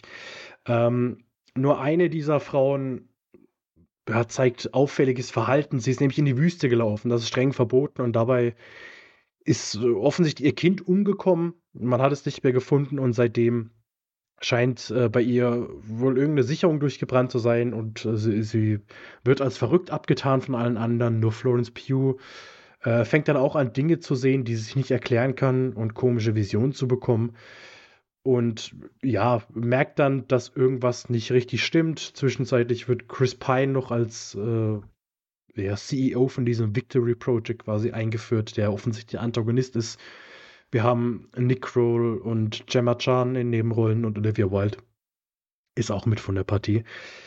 Ähm, ja, und wie es halt für solche Filme ist, sie kommt immer mehr dahinter, dass irgendwas hier nicht mit rechten Dingen zugeht und keiner will ihr glauben und sie ist allein gegen alle und muss gucken, dass sie das Problem löst. Florence Pugh macht ihre Sache gut. Wie gesagt, ich mag mhm. sie sehr als Schauspielerin. Das ist auch mhm. wirklich alles gut, was sie da abliefert. Ja, Harry Styles. Er ist halt kein Schauspieler. Harry ne? Styles ist halt kein Schauspieler. Harry Styles war okay in Dunkirk, als er irgendwie gefühlt den ganzen Film über nicht reden musste, sondern einfach nur rumrennt. Ach so, okay. Und außer Atem mhm. ist vollkommen in Ordnung. Ähm, Flor äh, Harry Styles war von mir aus auch in Ordnung in der After-Credit-Szene von Eternals, als er einen Satz sagen musste und irgendwie versch ach ja, ach ja. verschmitzt ja, in die Kamera ge gelacht hat. Ähm, ja, hier ist es dann halt teilweise schon sehr offensichtlich, dass er Defizite hat. Also. Ja, habe ich auch gehört. Es ist. Ja, also ich verstehe das teilweise nicht, so diese harsche Kritik, wenn, dass er dann irgendwie ausgelacht wird äh, vom, vom Publikum, weil es einfach übertrieben ist. Ähm, ich sehe schon, dass es einfach nicht passt. Und gerade wenn er da halt einer Florence Pugh gegenübersteht, die für mich somit das Beste ist, was Hollywood aktuell zu bieten mhm. hat, fällt das halt schon mal deutlich mehr auf. Und der Fokus ist eben auf diesen beiden. Und es ist dann halt traurig, dass sie keinen kein, ja, ansprechenden Gegenpart hat, mit dem sie sich quasi die Schläge hin und her tauschen kann, sondern dass er halt doch schon deutlich abfällt. Es, es tut mir wahnsinnig leid für alle Harry Styles-Fans. Wie gesagt, ich mag ihn auch als Musiker sehr gerne, aber ich kann es ihm halt auch nicht verübeln. Also ich würde mir so denken, ja, ich, ich habe so viel Geld, dass ich nie wieder irgendwas machen muss. Ich bin irgendwie einer der erfolgreichsten Musiker aktuell. Ich 15 Nächte hintereinander den Madison Square Garden ausgebucht, bin auf Welttournee. Ey, irgendjemand fragt, ob ich nicht einen Film machen will. Na, natürlich sage ich da ja. Also verstehe ihn auch irgendwo, aber ja, das tut dem Film jetzt halt nicht unbedingt gut. Und generell ist dieser Film einfach wahnsinnig ja, belanglos. Also das ist nichts Besonderes. Es wird die Hälfte einfach nicht aufgelöst. Der, der, der große Twist ist eigentlich relativ klar. Also so nach fünf Minuten ist mhm. klar, worauf das Ganze hinausläuft. Du hast halt wieder ganz viele von diesen dummen Logikfehlern. Also es gibt in der Wüste eine Verfolgungsjagd zwischen drei Autos. Und die endet damit, dass die drei Autos ineinander fahren. Das ist halt einfach so. Es ist eine Wüste. Ja, warum, warum fahren ja. diese drei Autos ineinander? Das, das ist einfach so bezeichnend für das Ganze. es ist irgendwie wahnsinnig ideenlos diese ganze Symbolik, die probiert wird einzufügen oder diese, diese Themen, die sind einfach zu plakativ. Also, wenn dann irgendwie, es gibt eine Szene, in der Harry Styles befördert wird und ähm, dann gibt es halt einen großen Auftritt und er soll tanzen. Also Chris Pine, der, sein, sein oberster Chef, fordert ihn dazu auf zu tanzen. Und diese Szene geht irgendwie fünf Minuten und Harry Styles ist die ganze Zeit nur so am Tanzen. Und es, er sieht halt aus wie eine Marionette, ne? weil er so komische Bewegungen, so komische ja. Drehungen macht. Ja, und wenn du das halt so 30 Sekunden eine Minute zeigst, dann ist okay, aber nach 5 Minuten hat er noch die Jetze verstanden. Ah, er ist eine Marionette, er wird nur benutzt und äh, das ist, ja, das ist dann einfach zu drüber. Und äh, die Hälfte wird einfach nicht aufgelöst. Also man muss sich ganz vieles denken, aber selbst dann macht das meiste eigentlich keinen Sinn. Der Film baut irgendwie immer wieder neue Elemente ein, die halt einfach keinen Sinn ergeben im Großen und Ganzen. Ja, und dann ist es halt relativ schnell auch irgendwo vorbei und nicht befriedigend und so, wie es eigentlich jeder gedacht hat. Und es bleiben ganz viele Fragen offen und am Ende ist es dann einfach sehr unterwältigend, was da zu sehen war. Und ich werde in einem halben Jahr vergessen haben, zu 90 Prozent, was in diesem Film passiert. Also schade, eigentlich. Ich habe, wie gesagt, durch den Trailer äh, und durch mhm. die Besetzung auch mehr Erwartung an den Film gehabt. Jetzt kann man natürlich spekulieren, ja, wie viel hat darunter gelitten, dass dieses ganze Drama am Set war, ob es denn wirklich am Set stattgefunden hat oder ob man es hinterher irgendwie eingefügt hat. Aber, naja. das, nee. Das war es dann doch nicht wert. Da habe ich mich, da hatte ich mehr Spaß mit dem ganzen Gossip als mit dem Film. Ja, ja. Das Gefühl habe ich auch. Irgendwie. Ich, ich hatte auch überlegt, ob ich mir den Film angucke. Äh, einfach, ja, weil der Cast ja doch recht ansprechend ist. Und äh, hm. so wie du sagst, ich mochte Booksmart auch sehr und Olivia Wilde auch. So finde ich halt auch. Also, ich, ja, UC California brauchen wir sich nichts vormachen, ne? Ähm, ich war jung und äh, sie war, war verdammt heiß damals in UC California und ich hab, hatte mich schon, glaube ich, auch ein wenig in sie verguckt gehabt. Florence Pugh mag ich auch so, also gute Schauspielerin, ähm, kann ich auch sehr was abgewinnen auf jeden Fall. Und aber ja, ich weiß nicht, bei mir hat so vielleicht so diese ganze Story so ein bisschen das für mich persönlich so ein bisschen abgeturnt. So, ich war dann nicht mehr so ganz hooked, mir das Ding anzugucken. Einfach, weil ich das alles irgendwie, es war mir alles zu viel. Mhm. So und ähm, dann fielen so die Kritiken auch so sehr verhältnis, also sehr Verhalten. Nee, na, sehr verhalten aus und dann habe ich gesagt, ja, nee, komm, dann lasse ich den Scheiß einfach sein und ähm, dann passt das schon. Ja, irgendwann werde ich mir den angucken. Das ist bestimmt auch so ein Film, der landet dann mal auf Mubi. Hm. Und dann werde ich mir den mal bei Mubi angucken. Ja, man, ja. man hat nichts verpasst, also wirklich. Nö, das glaube ich auch. Das glaube ich auch. Ja. Okay. Dann haben wir beide noch einen Film gesehen. Der kommt jetzt erst ins Kino. Da äh, haben wir freundlicherweise einen Ansichtslink zugesendet bekommen ähm, für den Film Ach du Scheiße. Ja, ihr habt richtig gehört. Es ist ein deutscher Genrefilm. Jetzt äh, sehr neu aus dem Jahr 2022 von Lukas Rinker. Und in der Hauptrolle spielt Thomas Niehaus. Den man eigentlich auch, glaube ich, 90 Prozent des Films äh, begleiten darf. Ja, ein Prozent davon hat Michaela Schäfer noch in, für sich eingenommen äh, mit ihren herzförmigen Nippeln, dass es mir dann erst aufgefallen ist, aber äh, ich wusste das gar nicht, dass sie herzförmige Nippel hat, als Kit das dann erst schrieb. Ich, ich wusste das. Äh, ich ich habe ein bisschen geschämt, dass ich das weiß.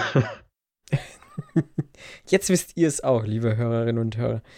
Äh, aber worum geht's in Ach du Scheiße? Wir haben Frank halt gespielt von Thomas Niehaus, der in einem Dixie-Klo wach wird und in diesem gefangen ist. Äh, sein Arm ist durchbohrt durch so eine Bewährungsstange, ähm, die man halt so für, für eine Bodenplatte nutzt. Äh, ja, ich kenne mich aus, Leute. Ich wollte gerade sagen, hier richtige Fachjargon. Ja, gut, ne? Für mich war das halt so ja, ein Stuck aus Eisen.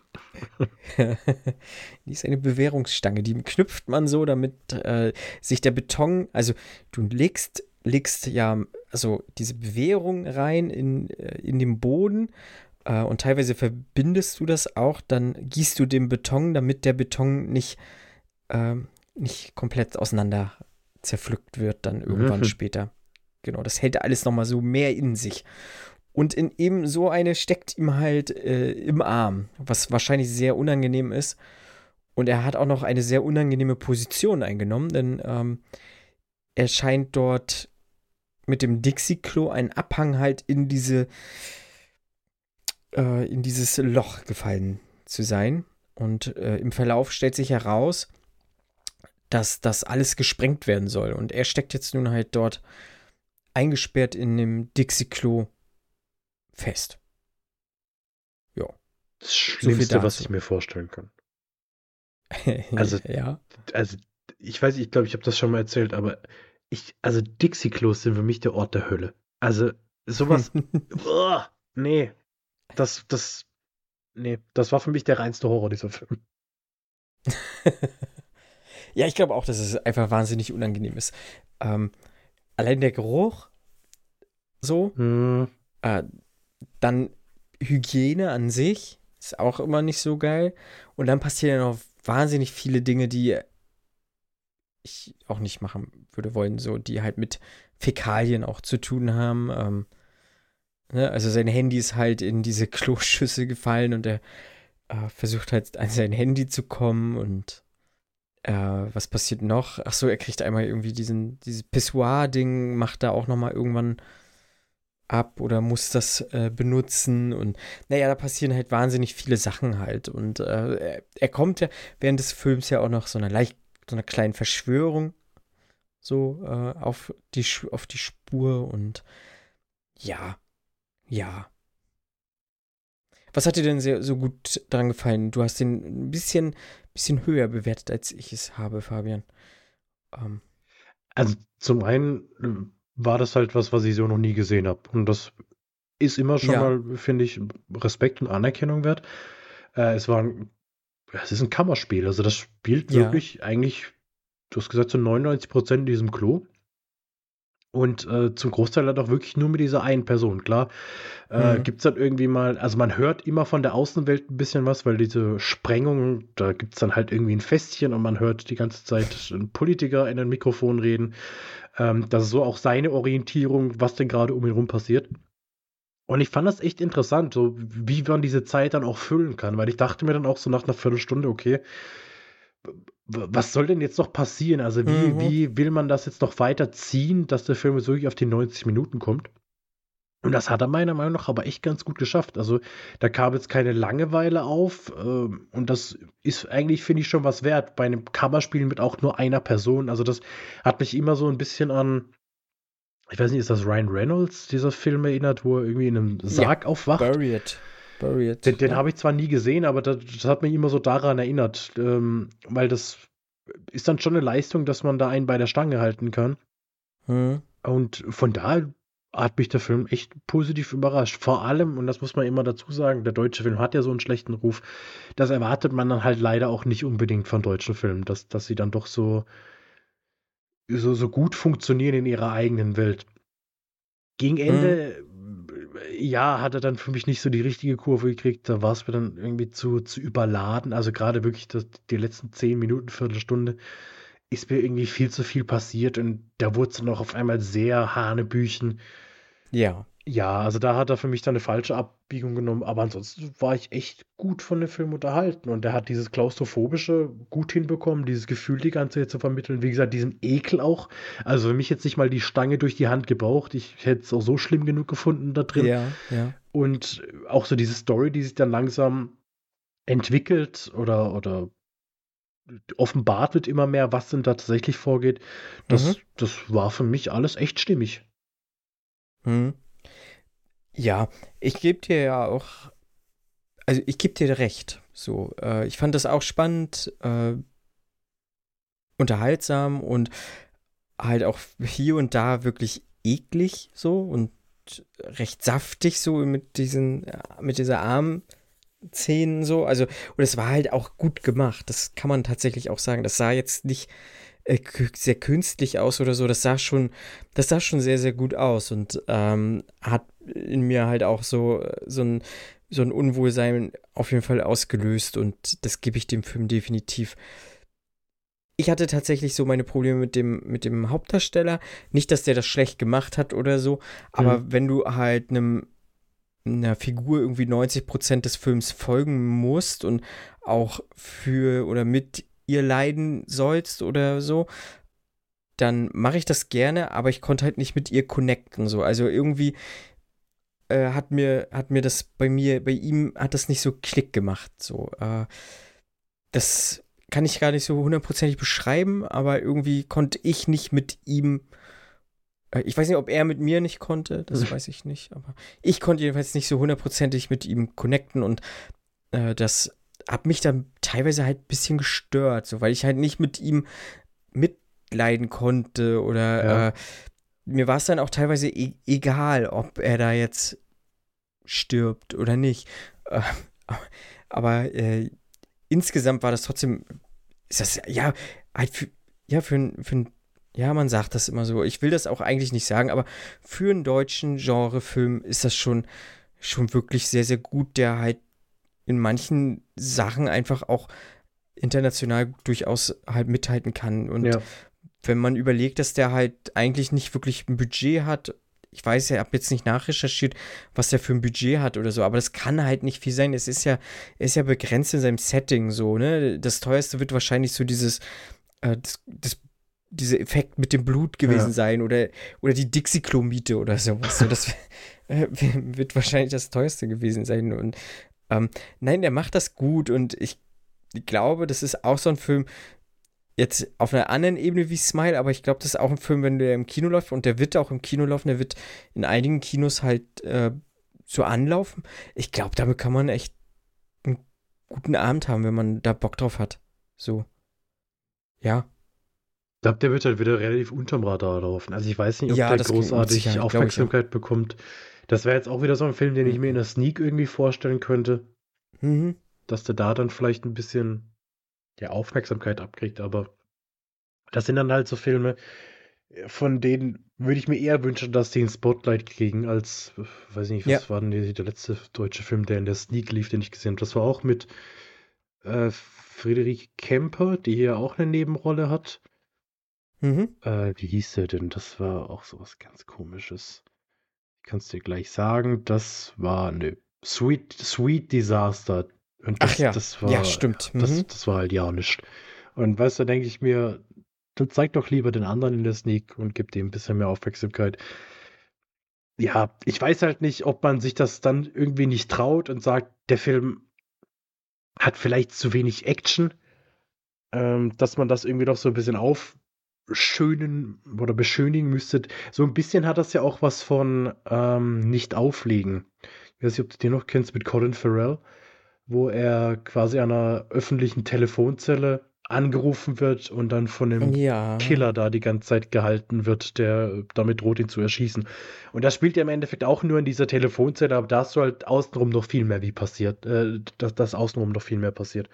Und dann denke ich mir halt, ich glaube, Mhm. wenn, wenn dieser Film davon mehr hätte, dann würde das Konzept vielleicht nicht mehr stimmen, aber dann würde der bestimmt auch ein bisschen mehr Aufmerksamkeit kriegen, weil man dann vielleicht nicht so ein Risiko eingehen müsste, sowas zu zeigen. Also, das ist jetzt keine Kritik an den Film, das wäre nur, glaube ich, einer der Gründe, weswegen man als Kinobetreiber vielleicht sagt, naja, den nehmen wir vielleicht nicht mit auf. Aber ich habe natürlich keine Ahnung von diesen Vorgängen oder was da hinter den Kulissen passiert. Aber es wäre schön, zumindest, wenn er ein bisschen mehr Aufmerksamkeit bekommt. Mhm. Und deshalb guckt ihn euch an. Für sieben oder acht Euro im Kino. Ich glaube auch, das. ja. Du, äh, wobei jetzt gerade, aber dann, wenn der Kino, wenn der Film anläuft, dann ist diese Aktion vorbei. Bei Sinistar ist es gerade so, wenn du äh, die Sinistar-Karte hast, bezahlst du für einen Film nur 5,50 Euro. Oh. Also ich habe gestern für Smile auch nur 5,50 Euro bezahlt. Und das läuft jetzt schon, schon einen Monat. Und ich wusste das, äh, oder ich habe es nicht gewusst. Hätte ich das gewusst, dann wäre ich vielleicht doch öfter mal ins Kino gegangen. Und die endet jetzt aber am 19.10., deswegen ist das ein bisschen. Mal gucken, vielleicht gehe ich am nächste Woche nochmal schnell einen Film gucken oder so Ah. im Kino. Ja, das ist Ja. gut zu wissen, weil Weil für 5,50 Euro, ähm, das schon. das heißt, du musst dann also deine Karte beim Kauf vorzeigen oder wie funktioniert das? Ne, ich, ich kaufe meine, meine Filme meistens online oder die Tickets. Mhm. Was ich bei Sinistar aber halt mies kacke finde, ist, dass du dann immer noch eine äh, Online-Bearbeitungsgebühr drauf zahlen musst. Von 80 Oh. Cent oder so pro Karte. Oder irgendwie sowas.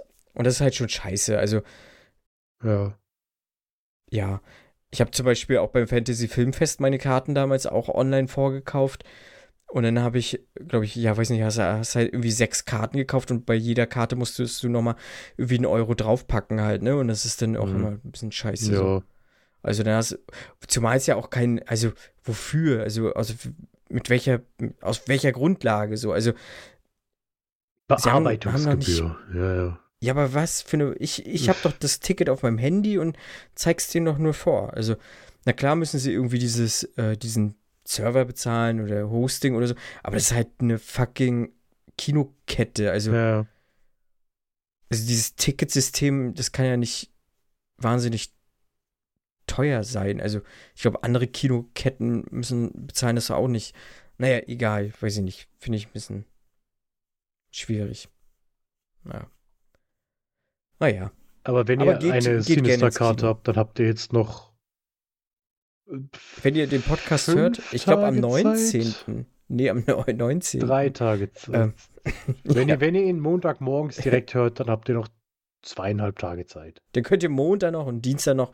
Oder müsst ihr gucken, ob Mittwoch noch geht oder nicht, das weiß ich nicht. Also es lohnt sich auf jeden Fall. Lohnt sich noch. Lohnt sich noch. Genau. Und mit dem Rabattcode äh, vor, äh, Fernsehsessel 20 kriegt ihr sogar noch. Nein, Spaß. Gibt's nicht. Gibt's nicht. Noch nicht. Noch nicht. Naja. Ich habe aber noch äh, für zu Hause noch was aus, aus äh, Asien Hm. für euch. Ja. Ich habe noch drei Filme irgendwie von Bush Media. Zwei Filme habe ich zugeschickt bekommen. Einen habe ich mir ausgeliehen und die möchte ich euch nochmal kurz vorstellen, auf jeden Fall. Ähm, der eine ist Unstoppable aus dem Jahr 2018 mit meinem, ja, er ist schon hoch in der Kunst bei mir gelandet. Ich glaube, er, er, er reiht sich so langsam in die Top 5 meiner Lieblingsschauspieler ein. Ma Dong-seok, a.k.a. Don Lee. Viele vergleichen ihn mit dem Bud Spencer des südkoreanischen Kinos. So, das würde ich nicht sagen. Ich finde, doch, habe ich schon oft Aber das gehört. ist So, er- hart, oder? Also, er fegt da durch wie Bud Spencer und ähm, was natürlich hat er so eine guter Physis und sowas, oder? aber Hm. Ich möchte Hä? also Bud kein Bud Spencer-Film zu nahe, Fan zu nahe treten, aber ich meine, der war doch kein guter Schauspieler, oder? Bud Spencer. Nee, war er auch nicht. War er nicht. Und Don Lee ist ein guter Schauspieler. Ich mag den wirklich sehr gerne sehen und auf dem äh, Blu-ray-Cover steht auch drauf, es ist der, äh, was, der Taken Südkoreas. Das wird Ja. Don Lee auch nicht gerecht. Oh ja, Äh, der Wobei erste der erste okay. Taken, ihr könnt ja, könnt ja die, äh, unsere Folge zu, zu dieser 96 Hours Trilogie gerne nochmal hören. Da gehen wir auch nochmal äh, ein bisschen deeper auf jeden Fall in die Filme rein. Aber er hat halt so diese, diese grobe Grundprämisse, hat Unstoppable halt auch so, hat, hat der Film halt auch einfach. Äh, denn Don Lee ist hier so ein, ähm, so ein Fischer, so, also, äh, oder so ein Händler am Hafen auf jeden Fall, der so ein bisschen mit Meeresfrüchten hat, aber ist verschuldet und ist sehr äh, naiv auf jeden Fall und lässt sich auch sehr gerne übers Ohr ziehen.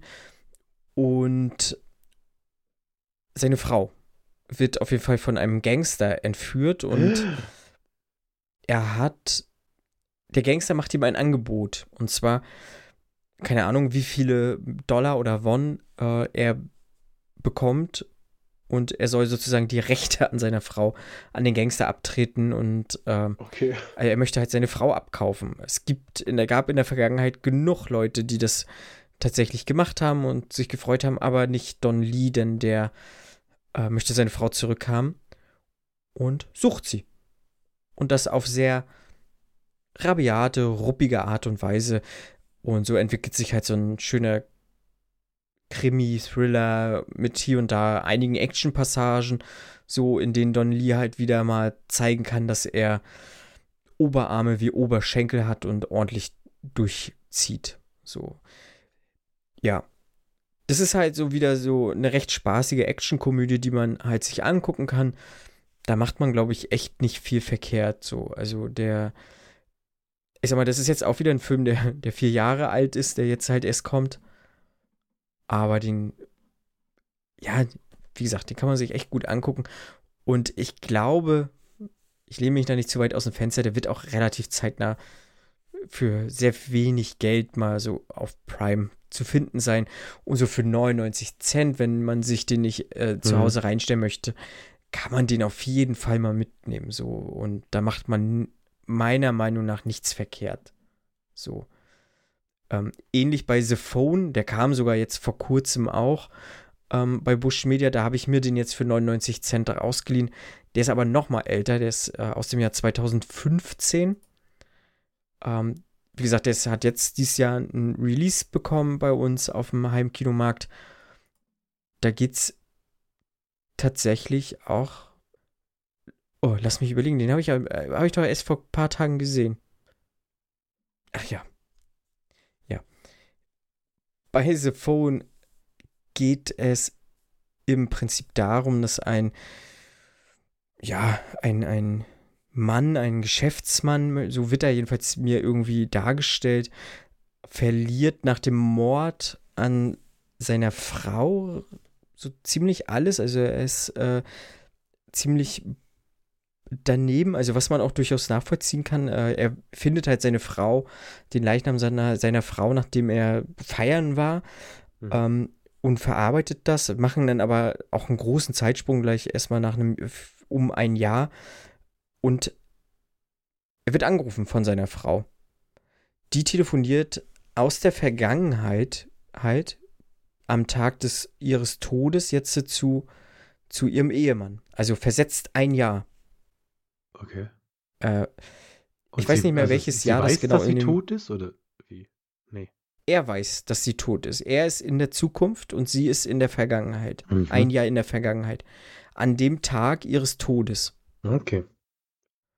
Und er weiß natürlich, also sie wissen nicht, wer der Mörder ist, und er weiß aber, ähm, um wie viel Uhr sie sozusagen gestorben sein muss. Ähm, und versucht jetzt halt aus der Zukunft übers Telefon mit ihr zu, also er kommuniziert ja mit ihr, aber versucht Mhm. diesen Mordfall oder diesen ihre Ermordung halt aufzuhalten, indem er ihr immer wieder Ratschläge gibt. Ne? bitte verschließe das Fenster hinten oder ähm, löse, mache bitte die Alarmanlage scharf und dann kommt halt der Typ und sowas, ne? Und ähm, okay. geh mal bitte zum Auto, guck dir, hol dir die Dashcam. So, weil die wurde halt vorher geklaut, also die wurde halt geklaut. Und äh, so löst er halt diesen Mordfall. Aber es gibt halt, kommt halt mehr oder weniger auch raus, äh, dass er ja in der Zukunft ist und Aha. der Mörder lebt ja in der Zukunft ja auch noch und versucht dann auch auf dieser Zeitebene diesen diesen Anruf zu verhindern. So und äh, also es spielt auf zwei Zeitebenen. Okay. Ich finde das, wenn man das ist wahrscheinlich unglaublich. Ihr habt, glaube ich, nichts verstanden, was ich gesagt habe. Ja, doch. Also, cool. Aber die telefonieren versetzt ein Jahr. Es ist ein bisschen mit Zeitreise. So. Aber wenn man das guckt, macht das macht das alles Sinn. Und er macht auch Spaß zu gucken. Also, das ist so eine ganz unverbrauchte Geschichte irgendwie, die habe ich noch nicht gesehen. Der ist jetzt nicht wahnsinnig gut oder so, der Film. Also, äh, aber, aber wie der halt so diese Sachen macht, das hat mir schon sehr gefallen, möchte ich sagen, ja. Ja. Genau. Sophon. Mhm. Den gab es jetzt auch vor kurzem für 99 Cent zum Leihen. Aber äh, also, kann ja nicht einfach sagen, geht zur Polizei und bleibt dort? Also. Das haben. Ja, das war, glaube ich, auch Bestandteil. Ja, gut. Ja, also ich bin, bin intrigued. Es hört sich irgendwie weird an, aber es hört sich auch interessant an. Es hört sich ein bisschen an wie ja. dieser komische, ich mit wem ist denn das? Das ist auch so ein komischer Rom-Com, wo sie beim Briefkasten kommunizieren und einer lebt in der Vergangenheit und einer in der Zukunft. Nur nicht ganz so dumm und nicht ganz so sperrig, hört sich's an. Ist das Aber, nicht ein Haus am See oder irgendwas? Ja, irgendwie ist, ist das, das mit Johnny Depp? Bullock? Ja, ich glaube. Johnny Depp, ne?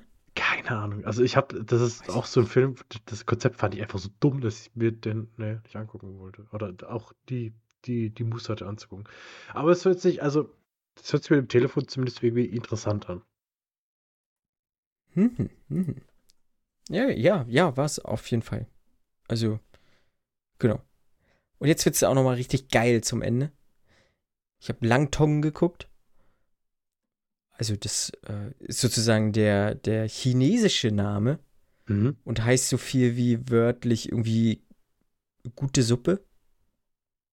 Und okay. jetzt im Deutschen heißt es äh, Lady Cannibal. Ja, da sehe ich dich wieder dann, ja. Ja. Und es ist ein FSK 18 Erotik-Thriller.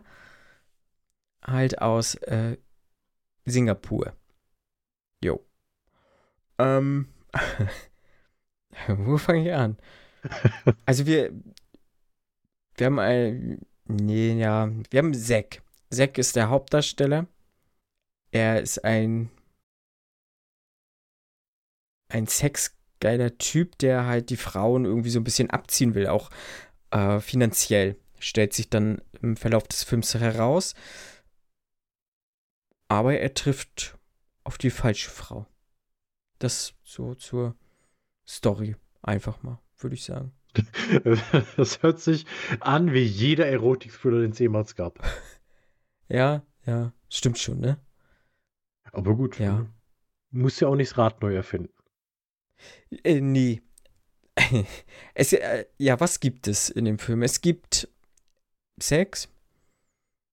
Die, die, aber die Sexszenen sind nicht gut. Also ich fand das sehr erzwungen und ähm, es war jetzt auch nicht wahnsinnig erotisch. So. Äh, es gibt Gewalt. War jetzt auch jetzt kein, kein Hit. Und die Story war jetzt auch relativ vorhersehbar. So, der hat, der hat nochmal eine Wendung zum Ende, aber es ist, ja, ist, ja, weiß ich nicht. Man muss schon viel hinnehmen, so, für diesen Film. Ich sehe gerade hier, irgendeine Zeitung hat geschrieben, berauschendes Gebräu aus Sex und Gewalt. Ähm, Finde ich nicht, aber äh, mag ja jeder seine, seine Sache so machen. Aber wie gesagt, ich habe dem, glaube ich, zwei Sterne gegeben, wohlwollend. Ähm, aber das ist, äh, glaube kein, es ist wirklich kein so toller Film. Und den kann man sich echt sparen. Und ich habe dann sogar festgestellt, dass es diesen Film sogar schon auf Netflix gibt. Äh, bei uns in Deutschland unter Langtong. aber dann halt nur im Original mit, ich glaube, englischen Untertiteln oder so. Äh, aber den kann man sogar jetzt schon aktuell auf Netflix gucken und wer weiß, wie lange schon. Also, ähm, das ist dann halt, der Film ist ja aus dem Jahr 2014. Äh, der kriegt jetzt halt erstmalig irgendwie eine Veröffentlichung bei uns in Deutschland. Ja. Das Cover sieht geiler aus, als der Film ist. Also dieses Blu-ray-Cover sieht schon, schon cool aus. Aber der Film ist halt nur so meh. Ja. Also nicht unbedingt eine Empfehlung. Nee. Nicht wirklich. Mm -mm. Also denn lieber wirklich Basic Instinct oder so, wo, wenn man, wenn man Bock auf einen Erotik-Thriller hat. Also, dann würde ich sogar noch Tiefe Wasser sogar noch mal gucken. Eher. Okay, das. Ja. Okay. Na gut, dann, okay, ja, nee, dann, dann nicht. dann, dann, dann nicht, nee. Wobei Lang Tong sich schon cooler anhört, aber, ne? Aber. Ja, Lang Tong, das könnte halt auch ein Pornoname sein. Also als Pornodarsteller. Lang Tong. Ja, wird funktionieren, glaube ich. Fall. Auf jeden Fall. Lady Cannibal ist vielleicht nicht unbedingt, also vielleicht, wenn man dann in den Ja, zumal- Fetischbereich abdringt, aber ja. Ja, aber. Ja. Ja, weiß ich nicht. Muss man wissen, ob man den gucken will. Also bei Letterbox hat den von meinen Leuten, die so die ich kenne, nur eine Person bisher gesehen. Und Hm. irgendwie zwei haben, glaube ich, eine verhaltene, haben ihn verhalten auf der Watchlist. Also es ist, äh, ja, nichts, was da unbedingt drauf braucht, glaube ich so. Mhm. Genau. Wenn ihr aber Bock habt, was auf die Watchlist zu packen, dann ähm, hört euch doch gerne die Folgen jetzt, die wir hatten, an. Äh, Gerade die äh, zum Horktober. Einmal haben Fabian und ich ja gesprochen über so finster die Nacht, beziehungsweise auch äh, Fabian über Let Me In. Und ich habe mit Theresa, einer ganz tollen Gästin, über ein paar weitere Horrorfilme gesprochen. Und unter anderem, wie Fabian sagen würde, Psychopath Gorman. Ähm, haben wir auch darüber gesprochen. Ein wirklich sehr interessanter Film, der auch das Titelbild sozusagen prangert. Ja, ja. Genau. Und bald werden wir unsere Anime-Folge aufnehmen, nicht wahr? Da freust du dich schon drauf, ne? Ich, ich freue mich echt ein bisschen drauf. Äh, Was heißt ein bisschen drauf? Ich freue mich sehr drauf, über dieses ganze Zeugs mal zu reden und vielleicht auch, also jetzt so bei der Recherche in Anführungszeichen, so wieder auf Sachen bin ich gestoßen, die ich schon lange vergessen hatte, dass es sie gab. Irgendwie ganz weirde Animes, die dann auch nur eine Staffel liefen und Sachen, wo ich mich auch ein bisschen schäme, dass ich sage, dass ich die geguckt habe, weil ich glaube ich nicht unbedingt die Zielgruppe dafür war. Ähm, ja, aber was das dann war, das äh, werde ich jetzt hier noch nicht verraten. Da müsst ihr dann die Folge hören. Ähm, Hast du Golden Boy jetzt schon nachgeholt? nee, das ist. äh, d- d- Ah. Da, da ist mir immer noch das Klodeckel ablecken im Kopf, wo ich dann sage, ja, nee, weiß ich nicht. Aktu aktuell bin ich noch ein bisschen am, am, am Aufholen in Sachen One Piece. Ähm, Mhm. Also darüber werden wir wohl auf jeden Fall ein bisschen quatschen. Ich werde ja auch den Kinofilm bis dahin hoffentlich gesehen haben, wenn, wenn ich bis zum Wochenende wieder fit bin äh, und kinotauglich bin. Von Mhm. daher könnt ihr euch auch darauf freuen. Sehr gut. Ein paar Sprachnachrichten haben wir schon bekommen. Ähm, wenn ihr das hört, könnte es schon fast zu spät sein, um mir noch was zu schicken. Ähm, genau. Aber ein paar haben wir bekommen und die finden dann auf jeden Fall auch Platz in der Folge. Und dann mal gucken, was die so zu erzählen haben. Nicht wahr? Jo. Da bin ich auch sehr gespannt. Ich habe noch nicht reingehört. Ähm, werd vorher tatsächlich trotzdem mal Probe abnehmen, nicht, dass wir einfach nur durchgehend beleidigt werden. ähm, das wäre wär auch. Also ich fände Interessant. Ich fände es kurz ein bisschen witzig, interessant. glaube ich. Oder einfach jemand so schreit uns- drei Minuten. das stimmt. Aber wenn ihr uns äh, nicht durchgehend beleidigen wollt, aber wenn ihr uns vielleicht was Gutes tun möchtet, dann könnt ihr das tun, indem ihr halt auf Apple hier geht und uns da gerne mal eine positive Bewertung da lasst, weil die äh, sind tatsächlich irgendwie relativ wichtig, wenn man so äh, äh, auftauchen möchte im, im Discovery-Bereich und sowas. Oder bei Spotify könnt ihr auch relativ schnell so einfach mal fünf Sterne werden uns lieb geben und sowas. Äh, das hilft schon immer ganz gerne. Oder kommentiert und liked und äh, drückt die Glocke und was nicht alles. Das würde uns wahnsinnig freuen und sehr helfen. Und das könnt ihr halt tun auf Instagram, da sind wir. Und äh, auf Facebook sind wir auch. Auf Twitter sind wir. Auf TikTok noch nicht. Dieses Marketing-Tool habe ich bisher noch nicht so für mich entdeckt. Äh, kostet auch, glaube ich, wahnsinnig viel Zeit und ich keine, keinen Nerv dafür. Ich glaube, TikTok ist für mich so wie Instagram damals. Ich bin dann erst auf TikTok, wenn alle schon wieder woanders sind. Da, ja, ja. Ich ja. weiß auch nicht, vielleicht ist da auch für mich dann Schluss. Vielleicht komme ich jetzt in das Alter, wo ich sagen muss, nee, ich habe jetzt mit Instagram meine Plattform gefunden. Da kann ich mir dann auch. Reels angucken. Das sind ja quasi TikToks, die nach zwei Wochen dann auf Instagram hochgeladen werden, wenn sie alle schon gesehen haben. Da fühle ich mich aktuell ein bisschen zu Hause. Ja, das ist so jetzt so diese Plattform 30 bis 40 so oder, oder N20 bis, bis 40 mhm. und alles ab 40 ist auf Facebook so. Twitter ist so nochmal so ganz eigener Kosmos irgendwie und alles irgendwie unter 30 tummelt sich auf TikTok rum, ja. Und wer weiß, vielleicht kommt ja doch nochmal Snapchat oder sowas ganz groß raus. Ich glaube, das läuft, eh, also ich, ich glaube, Snapchat ah, ich weiß, läuft noch, also bei vielen. Also ich habe den Sinn von Snapchat ja nie verstanden, weil, also, mhm. also warum? Also ich weiß, schick doch ein Bild oder lass es, aber warum schicke ich ein Bild, das nach einmal angucken und dann wieder weg ist? Oh, hier, Dickpick. Ja, hä? Nee, das verstehe ich nicht. Ich verstehe Snapchat nicht. Und ich verstehe auch. Ja, aber TikTok da sind, glaube ich, nicht. viele Porno-Leute drauf, ne? So habe ich mal gehört, dass das von ganz vielen, von, also von der Pornoindustrie tatsächlich jetzt missbraucht wird. Aber muss man da dann auch zahlen? Nee, oder? Kann man auf Snapchat bezahlen? Weiß ich nicht. Keine Ahnung. Doch, da gab es aber mal irgendwie so Premium- Quatsch ah, auch ja. oder so, aber. Dann äh, sind wir Ahnung. bald auf Snapchat. Und OnlyFans. OnlyFans wird nochmal unsere, unsere Plattform. Ja, das ist dann, dass wenn wir aus dem Instagram-Alter raus sind, dann wechseln wir alle zu OnlyFans. Dann wird OnlyFans unser Social Network. da kann man bestimmt auch, auch äh, so Beitragskommentare machen, oder? Ja, bestimmt. Mit Sicherheit. Hey, sexy Bild, Marco. Ähm, ja, genau. Und ich hoffe, euch hat die Folge auf jeden Fall gefallen. Ähm, ja, Punkt. Nicht wahr? Fabian? Ich, ich hoffe doch auch. Wir haben uns hier trotz härtester Männergrippe vor den Rechter geschleppt und aufgenommen. Also, das ist schon eine krasse Leistung wieder von uns. Muss man auch mal sagen. Ich klopfe mir auf, auf die Schulter und dir symbolisch auch. Oh, jetzt, ich habe gegen das Mikrofon geklopft gerade. Ich hoffe, auch, auch in Ordnung. Aufnahme ja, ja. Nee, aber wir haben, glaube ich, ein paar ganz coole Filme irgendwie besprochen. Ähm, auch ein paar, paar Sachen, äh, auf jeden Fall, die ihr euch nicht angucken braucht, sind auch mit drin. Muss es auch geben. Muss es auch geben. Man kann nicht alles. Es kann gucken. nicht nur, äh, nicht nur abliefern hier, auch filmisch nicht. Man muss auch mal sagen, das ist nicht gut. Man muss auch mal einen schlechten Film sehen, um die guten wieder mehr wertschätzen zu können.